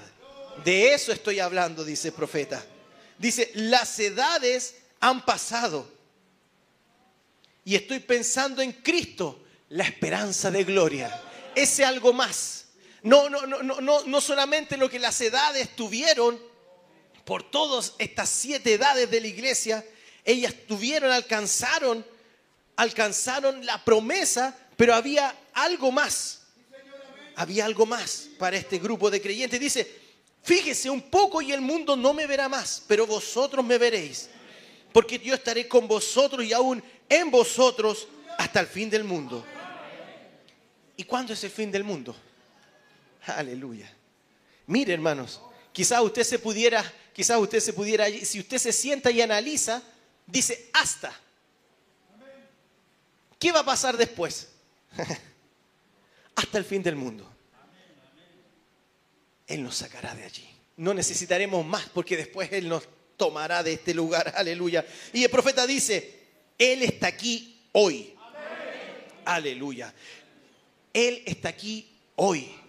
¿Lo puedes creer? Ahora, y esto es otro mensaje y no podemos entrar. ¿Quién es Él? No, no, no es un mito, no es una leyenda, hermano, de verdad. Hay gente que, que, que viene a la iglesia y cree, cree que cree cree que cree, pero no sabe realmente quién es su Salvador o, o, no cree que Jesucristo está aquí ahora mismo. Ellos pueden decir, sí, yo creo, pero ¿crees que Él está aquí? ¿Crees que Él era el gran Dios todopoderoso? que llenaba todo lo que existe, creador de todo cuanto existe, el gran arquitecto, al ver a, a sus hijos perdidos. Todo ese gran Dios descendió y se proveyó un cuerpo humano como el tuyo y el mío. ¿Crees eso? ¿Crees que toda la divinidad bajó y vació el cielo y se escondió en una célula de carne llamada Jesús, que caminó contigo, sufrió como tú y como yo, desechó los placeres del mundo como tú y como yo? Aleluya. Caminó hacia la cruz, tomó el cáliz que nadie podía tomar. Pagó el precio y dijo esas tremendas palabras, consumado es. Fue muerto y bien muerto. No fue una fantasía, no fue una fábula, Él murió. Y cuando murió descendió a las profundidades del infierno, donde nosotros estamos hoy en día. Aleluya. Y le robó las llaves al infierno, al diablo. Lo dejó en una orilla tirado allí derrotado. Subió ascendió hacia la gloria y le dio la bendita promesa a su novia. Toda potestad me dada en los cielos y en la tierra. Toda potestad. Si tú ocupas mi nombre, yo estaré detrás de esa palabra. Aleluya. Todo lo que necesites en mi nombre, yo te lo puedo dar. Ese Dios es al que nosotros estamos adorando hoy día. Ese Dios está vivo, el mismo poder de allá está aquí ahora presente, al lado tuyo. Aleluya. ¿Lo puedes creer? Él está aquí hoy. ¿Quién? Ese gran Dios todopoderoso está aquí hoy. Aleluya. Y ahora, dice el profeta, el gran drama está preparado y estamos listos para ver suceder grandes cosas. ¿Estás listo? Creyente, ¿estás listo? Aleluya. La iglesia ya debió salir de la cuna. Aleluya. La hora ha llegado, dice. En eso estoy interesado, dice el profeta, en ver a la iglesia de Dios reuniéndose. Hemos sido golpeados aquí y golpeados allá, pero la hora está llegando cuando Dios nos está envolviendo a todos. Aleluya, pues el enemigo, para recogernos, pues el enemigo está a la puerta. Aleluya. Sí, Señor. Dice, citando a Daniel, el pueblo que vea todo eso acontecer hará grandes proezas. Aleluya en aquel día. El gran drama está por suceder. Estamos listos para ver grandes cosas acontecer. Aleluya. Con esto cierro. Dice, yo estoy esperando por Dios cuando, cuando sacudirá la cosa entera en todas partes. No en una iglesia solamente, en todas partes. Y ya está en proceso ahora mismo, dice el profeta. Está sucediendo su deidad presente. Aleluya. Él, Jesucristo, era la completa y absoluta deidad hecha carne. Y mire esto. Y ese mismo poder, ese mismo Cristo, mire lo que dice el profeta, la deidad de Jesucristo, párrafo 80. Ese mismo poder que habló el mundo a existencia está en esas personas que tienen el Espíritu Santo. Aleluya. Hombres y mujeres, es hora que descubran quiénes son ustedes. Aleluya. Y decirles a ustedes que no son cobardes. Aleluya. No estamos derrotados. El diablo se ha encargado de decirte vez tras vez que eres un cobarde, que eres un fracaso. Pero mira, el poder que habló el mundo a existencia está en esas personas que tienen el Espíritu Santo. Hombres y mujeres, es hora de descubrir quiénes son ustedes. Aleluya. La deidad no está en el cielo, no, está en ustedes. Aleluya, dice el profeta. Gloria a Dios. Sé que piensan que estoy loco, aleluya. Pero déjenme decirles algo, hermano. Cuando ustedes se den cuenta que el Dios Todopoderoso vive en ustedes, vida inmortal está dentro de ti. Aleluya. Vida inmortal. Pongámonos en pie, hermanos, mientras los músicos comienzan a pasar deidad en ti. En este mundo, en este tiempo tan terrible, en el Edén de Satanás, cuando era imposible que alguien, alguien pudiera vivir cristianismo, solamente Cristo podía vivir cristianismo en el infierno. Aleluya. Y Él está en ti, deidad está en ti. Hermano, hermana, esa deidad está en ustedes. Aleluya. Dice el profeta, todavía un poco y el mundo no me verá más, pero vosotros me veréis, porque yo estaré con vosotros y en vosotros hasta el fin de la edad. ¿Cristo en el pesebre? Pregunta él. No, Cristo en ustedes. No estamos adorando a Cristo en el pesebre. No estamos adorando a Cristo en el cielo. Mire, qué osado, aleluya. Pero los osados, los valientes son los que arrebatan el reino. Dice, si no, no estamos adorando a Cristo en el pesebre, sino a Cristo en ustedes. Aleluya. Párrafo 82, llegue a su casa y léalo si no me cree a mí. Adorando a Cristo en ustedes. El Espíritu Santo, la esperanza de vida, el Creador, Dios mismo morando en el ser humano. Y aún no se ha manifestado lo que hemos de ser. Pero cuando Él se manifieste, seremos tal cual es porque le veremos y le estamos viendo a Él a través de su palabra. Él se está revelando de una forma sobrenatural. De una forma que quizá usted dice, no, pero esto es humano. No, hermano, no es humano. No es humano, es Dios en el negocio. Todo el tiempo ha sido Dios en el negocio.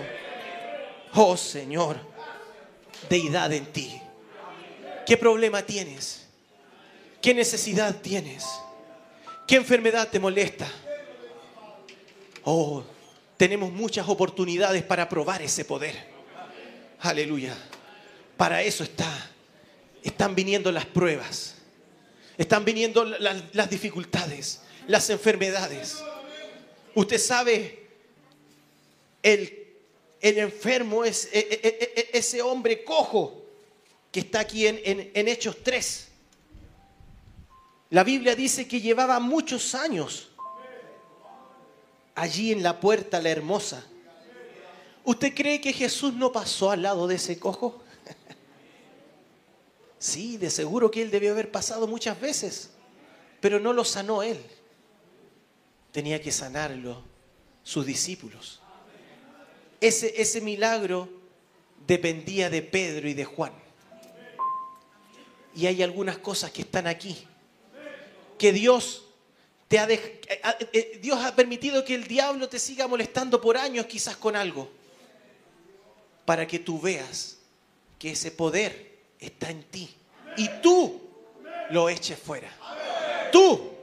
No, no, no, no, no, no me malentiende, hermano. No le pida a Dios que te, que, que te sane o que te liberte. No, ese Dios no está ya tan lejos. Está aquí. Y está aquí. En tu boca y en tu corazón. Es momento que tú hagas funcionar el engranaje. Es, momento que tú hagas, eches a andar el vehículo y que te des cuenta que funciona, hermano. ¿Cómo te vas a dar cuenta que funciona si no lo echas a andar? ¿Cómo, no te, cómo te vas a dar cuenta que, no, que funciona si no hay ningún enfermo a quien sanar? Aleluya. Pero tenemos algunos necesitados. Tenemos algunos amigos que están enfermos. Tenemos algunos hermanos que están lejos. Tenemos algunos, algunos pesos, algunos perros que nos muerden y que necesitamos matarlos en el nombre de Jesucristo. No el pastor, no los diáconos, no el Dios del cielo, el Dios que está en tu corazón. Él está esperando que tú digas la palabra. Moisés fue el que tuvo la comisión en su boca. Habla, háblale a la roca. No la golpees, háblale. Habla, mi hermano. Cree que lo que está dentro de ti, cree lo que eres, hijo de Dios en el tiempo final. Aleluya. Señor Dios Todopoderoso, te damos gracias, Señor. Tú conoces mi corazón, Señor, y sabes, Padre, con temor y temblor cómo me subió hoy día, Señor. Conociendo cómo el diablo me atacó todo este tiempo, Padre. Sabiendo, Señor, y sangrando mi corazón que quizás muchos, Señor, se habrán tropezado en mí. Padre, perdóname, Señor, si dije algo mal, Señor. Dios mío, pero permite que tus hijos hayan podido verte a ti, Señor. No a mí, Señor. Yo, yo soy una continua falla, Señor. Yo, yo, yo no estoy buscando aparecer vez tras vez, Señor. Tú conoces mi corazón, Señor. Pero yo, no- yo, yo, yo no quiero decirle que no, Señor. No te quiero decir que no a ti, Señor. Yo estoy creyendo que eres tú, Señor. No es un hombre, Señor. No es una iglesia. Eres tú guiando a tu pueblo, Señor. Y yo en, en esa, en, esa, en esa fe me he parado en este día, Señor. Creyendo que tú eres el mismo de ayer, de hoy y por los siglos. Y tú nos prometiste que cuando habláramos de ti, Señor, tú vendrías, Señor. Y aquí hay un pueblo que tiene necesidades, Señor. Mira a mi hermano Samuel Calderón, Señor. Mi hermano Abel Quipayán, Señor. Mi hermana Elena Vergara, Señor. Tenemos necesidades, Padre. Pero no, no, no estamos llamando a un Dios alejado. No, no, no, no, no. Estamos hablándole a ese Dios que está dentro de nosotros. Y ese Dios que está dentro de nosotros, entonces, si tenemos oídos para oír, Él nos está diciendo, habla, háblale a la roca, habla la palabra, habla la palabra. Cree que tú eres mi hijo. Cree, créelo mi hermano. Ese poder, si lo hablas, te hará salir de ese pecado en el que estás viviendo. Si lo hablas, te hará ser libre de esas prisiones de placer que el diablo nos tiene encadenados. Habla la palabra. Acércate más a Él. No quisieras acercarte más a Él. No, no, no, no necesariamente venir al altar, si quieres puedes hacerlo, pero puedes hacer de tu, de tu corazón un altar y buscar a Dios y buscarlo de verdad. Como decía, citaba nuestro hermano Daniel Calderón, de, de ese, de ese varón que dijo, Señor, si tú no vienes, entonces encontrarás mis huesos aquí, porque no me moveré hasta que tú hagas algo conmigo. Como Jacob que luchó con el ángel, aleluya. Y su vida fue cambiada. Y su nombre fue cambiado. ¿Cuándo fue cambiado? Al destellar el alba. Aleluya. Al nacer un nuevo día, Señor. Y ese nuevo día está naciendo, Padre. Que, que, que, que al traer ese nuevo día nosotros, Señor, podamos ser cambiados de una vez y para siempre, Señor. De esta vida de pecado, ser transformados, Señor. De, un, de un suplantador, Señor, a ser príncipes con Dios, Señor. Jacob luchó hasta despuntar el alba de un nuevo día. Aleluya, y ese nuevo día está viniendo. No quisieras, hermano, luchar por tu vida en este día, en esta mañana. Luchar por tu vida como que, como que este fuera el último momento, como que este fuera el último suspiro. Estás preso, cautivo de algo. Entonces lucha, lucha con el ángel y no te dejaré hasta que me bendigas. Aleluya. Sí, Señor. Entregamos esta predicación en tu altar, Señor, y, los creyentes que la han oído, Señor.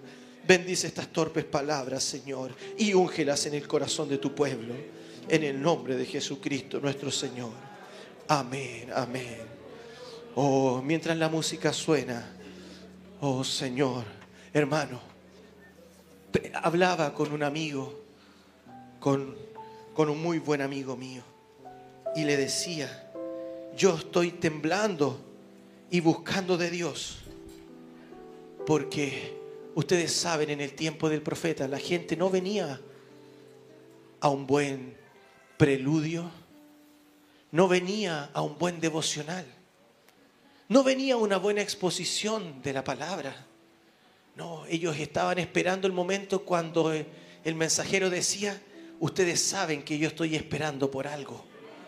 Y en un momento, al finalizar el servicio, él decía, Él está aquí. Y yo tomo control, como sale en la película, de todo demonio. Yo tomo control sobre toda persona, todo demonio. Tomo control. Ya no era el hombre, era Dios en el hombre. Y hace un tiempo atrás, nuestro pastor, ahora ya no lo ha dicho muy seguido, pero él nos decía, el mejor momento del culto es una vez que termina la predicación. Porque usted puede conversar con su Dios. Usted puede responder a lo que Él le ha dicho. Y puede tomar lo que ha venido a buscar. No hay un mensajero, no hay un don como el don de nuestro hermano Branham. Pero el Dios del hermano Branham está aquí. Yo lo creo. Y ese Dios puede sanar tu enfermedad. Si usted recuerda la película, enfocaban hacia un lugar y él le decía, hermana, tanto y tanto, usted tome su sanidad. Usted no necesita que yo lo discierna, porque yo no tengo esa capacidad, pero usted sabe que tiene una enfermedad. Usted sabe que quizás tiene un problema que no ha podido resolver. En este momento, si usted tiene la fe suficiente, puede tomar su liberación.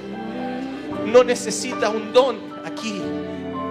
El Dios del don está aquí para suplir tu necesidad. Y Él está esperando que tú lo llames a la escena. Tú estás esperando que te disiernan como esa gente que pasaba y estaba esperando que le dijeran dónde vivían. No era necesario eso. Necesitaban una fe más elevada. Pero tú y yo hemos oído esta palabra y esa fe está llegando a tu corazón. No necesitamos ese nivel de discernimiento. Necesitamos tomar a Dios en su palabra. ¿Tienes alguna enfermedad? Yo no soy el profeta, pero yo creo en el Dios del profeta, que está aquí. ¿Lo crees tú? Puedes ser libre, hermano. Puedes tomarlo, reclámalo en este momento. Mientras la música suena, mientras cantamos, que nada te estorbe. Este es tu momento, este es tu mejor momento. El momento de la liberación. El momento en que Dios cumple su palabra. Él prometió que, la- que las señales del Dios Todopoderoso seguirían la predicación de su palabra. Y eso hemos hecho. Eso hemos hecho en esta mañana. Hemos hablado de Él. Y Él está aquí para suplir tu necesidad. Deja de lado el placer. Deja de lado la incredulidad. Deja de lado a los que estamos aquí, a los músicos, a, los hermanos. Déjanos afuera. Esto es tú y Dios. Puedes ser salvo. Puedes ser sano. Puedes ser libre, hermano. Si lo crees. Si lo deseas de todo corazón. Puedes pasar al altar si necesitas un poquitito más de fe. Hay ancianos que pueden orar por ti. Si, si necesitas que alguien ore por ti, puedes pedirle a tu amigo. El Dios que está en tu corazón está en el corazón de tu hermano. Él también puede poner su mano sobre ti y aplicar fe para que tu fe suba más alto. Hermano, hagamos efectivo lo que hemos venido a buscar. Hagámoslo efectivo, no, no, no esperemos para mañana. No, hagámoslo hoy. Hagámoslo hoy. Entremos en el Espíritu. Discúlpeme si he, si he estorbado su, su- su- su- tiempo de Dios con usted. He tratado de hacer lo mejor que he podido. Tratado de hacerme a un lado. Pero, pero sáqueme usted.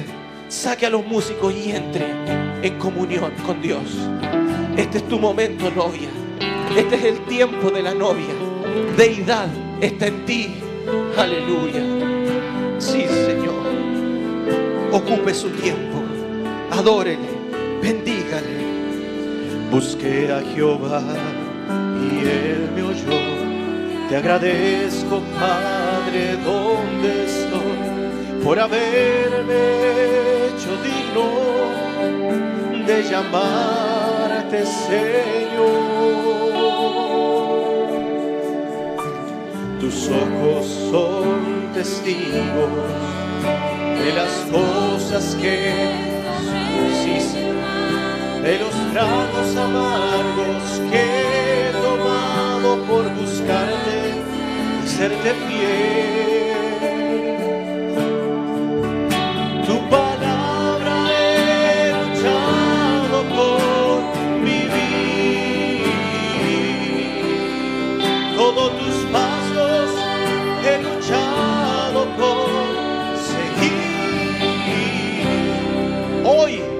y aquí estoy hoy. Hoy, Señor, quiero hacer válida esa promesa para mí. Hoy, Señor, bajo tu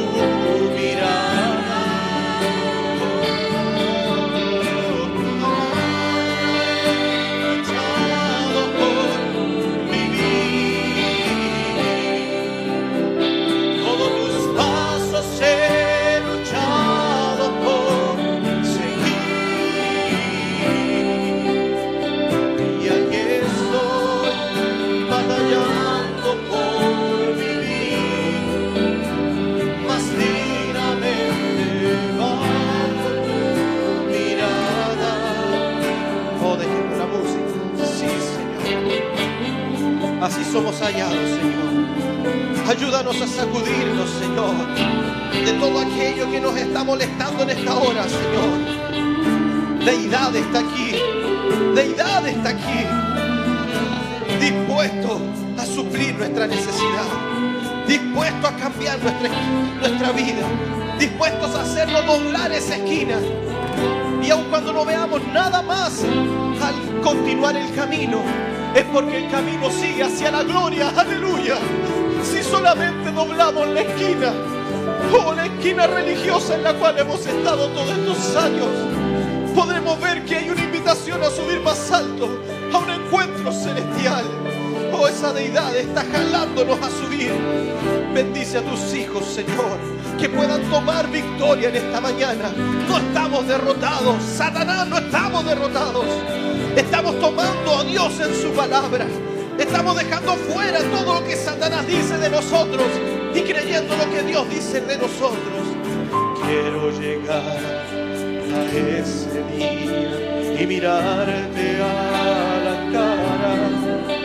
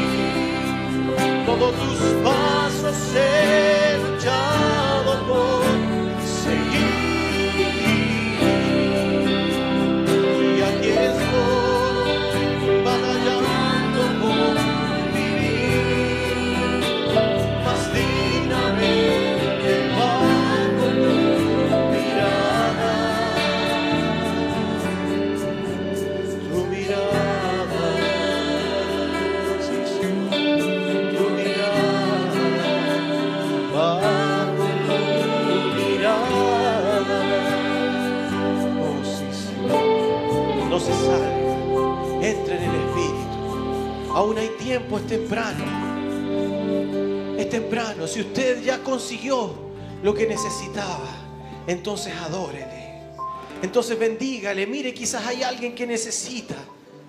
No, no, no, no, no se salga. No, no, no, no hagamos de esto algo, algo monótono, un ritual. No, Él está aquí para bendecirnos. Yo le amo, dos. Él está aquí para bendecirnos, para liberarnos. Él quiere tener comunión contigo. Él está en tu corazón. Ábrele la jaula al león. Aleluya. Oh, yo te amo, Señor. Te bendigo, Señor. Maravilloso eres tú, Señor. Oh, que Satanás no nos robe la bendición de este día. Que, que logremos pasar un poquitito más. Si siempre llegamos hasta ese lugar, entonces avancemos un poquitito más. Hay más de Dios para ti, hermano. Aleluya.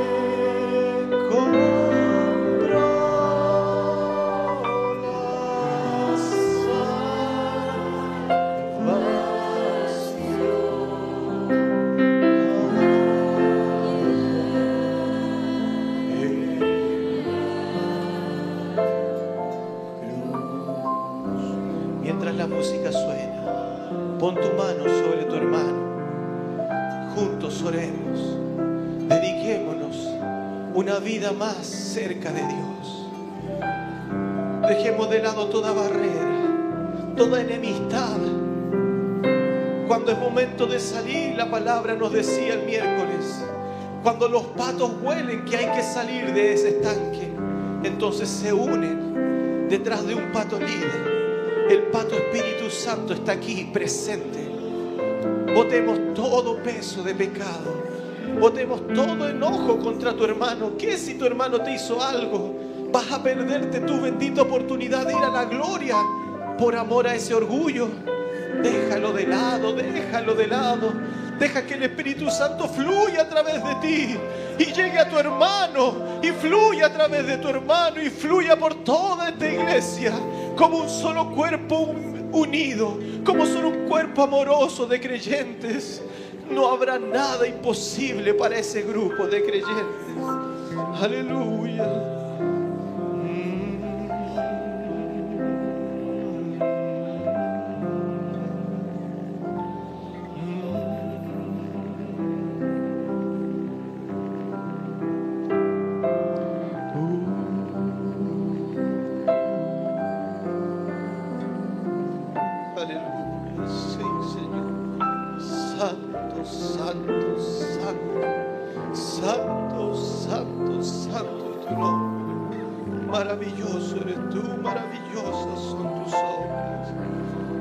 La bendición de Dios, sino la persona del Espíritu Santo presente en medio de su pueblo. Aleluya, aleluya. El ser más extraordinario, el ser más grandioso en nuestros servicios. Qué privilegio, aleluya. Hágalo sentir bien.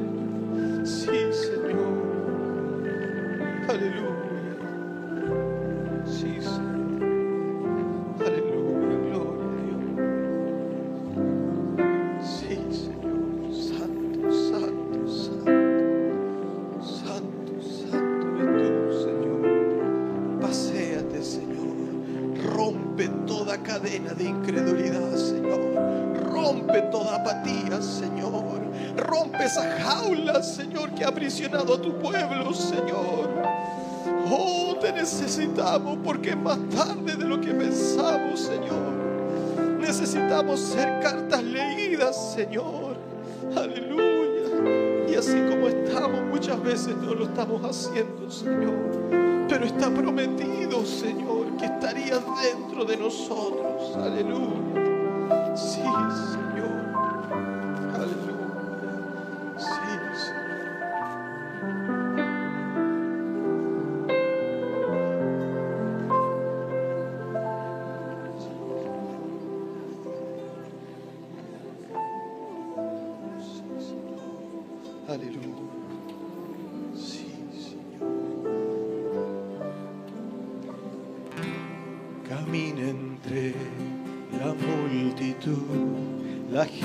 sabe ya quién es, enferma a punto de morir. Ya no hay respuestas que decir, doce años hace que está así, si tome el mando de Jesús. Oh sí, Señor.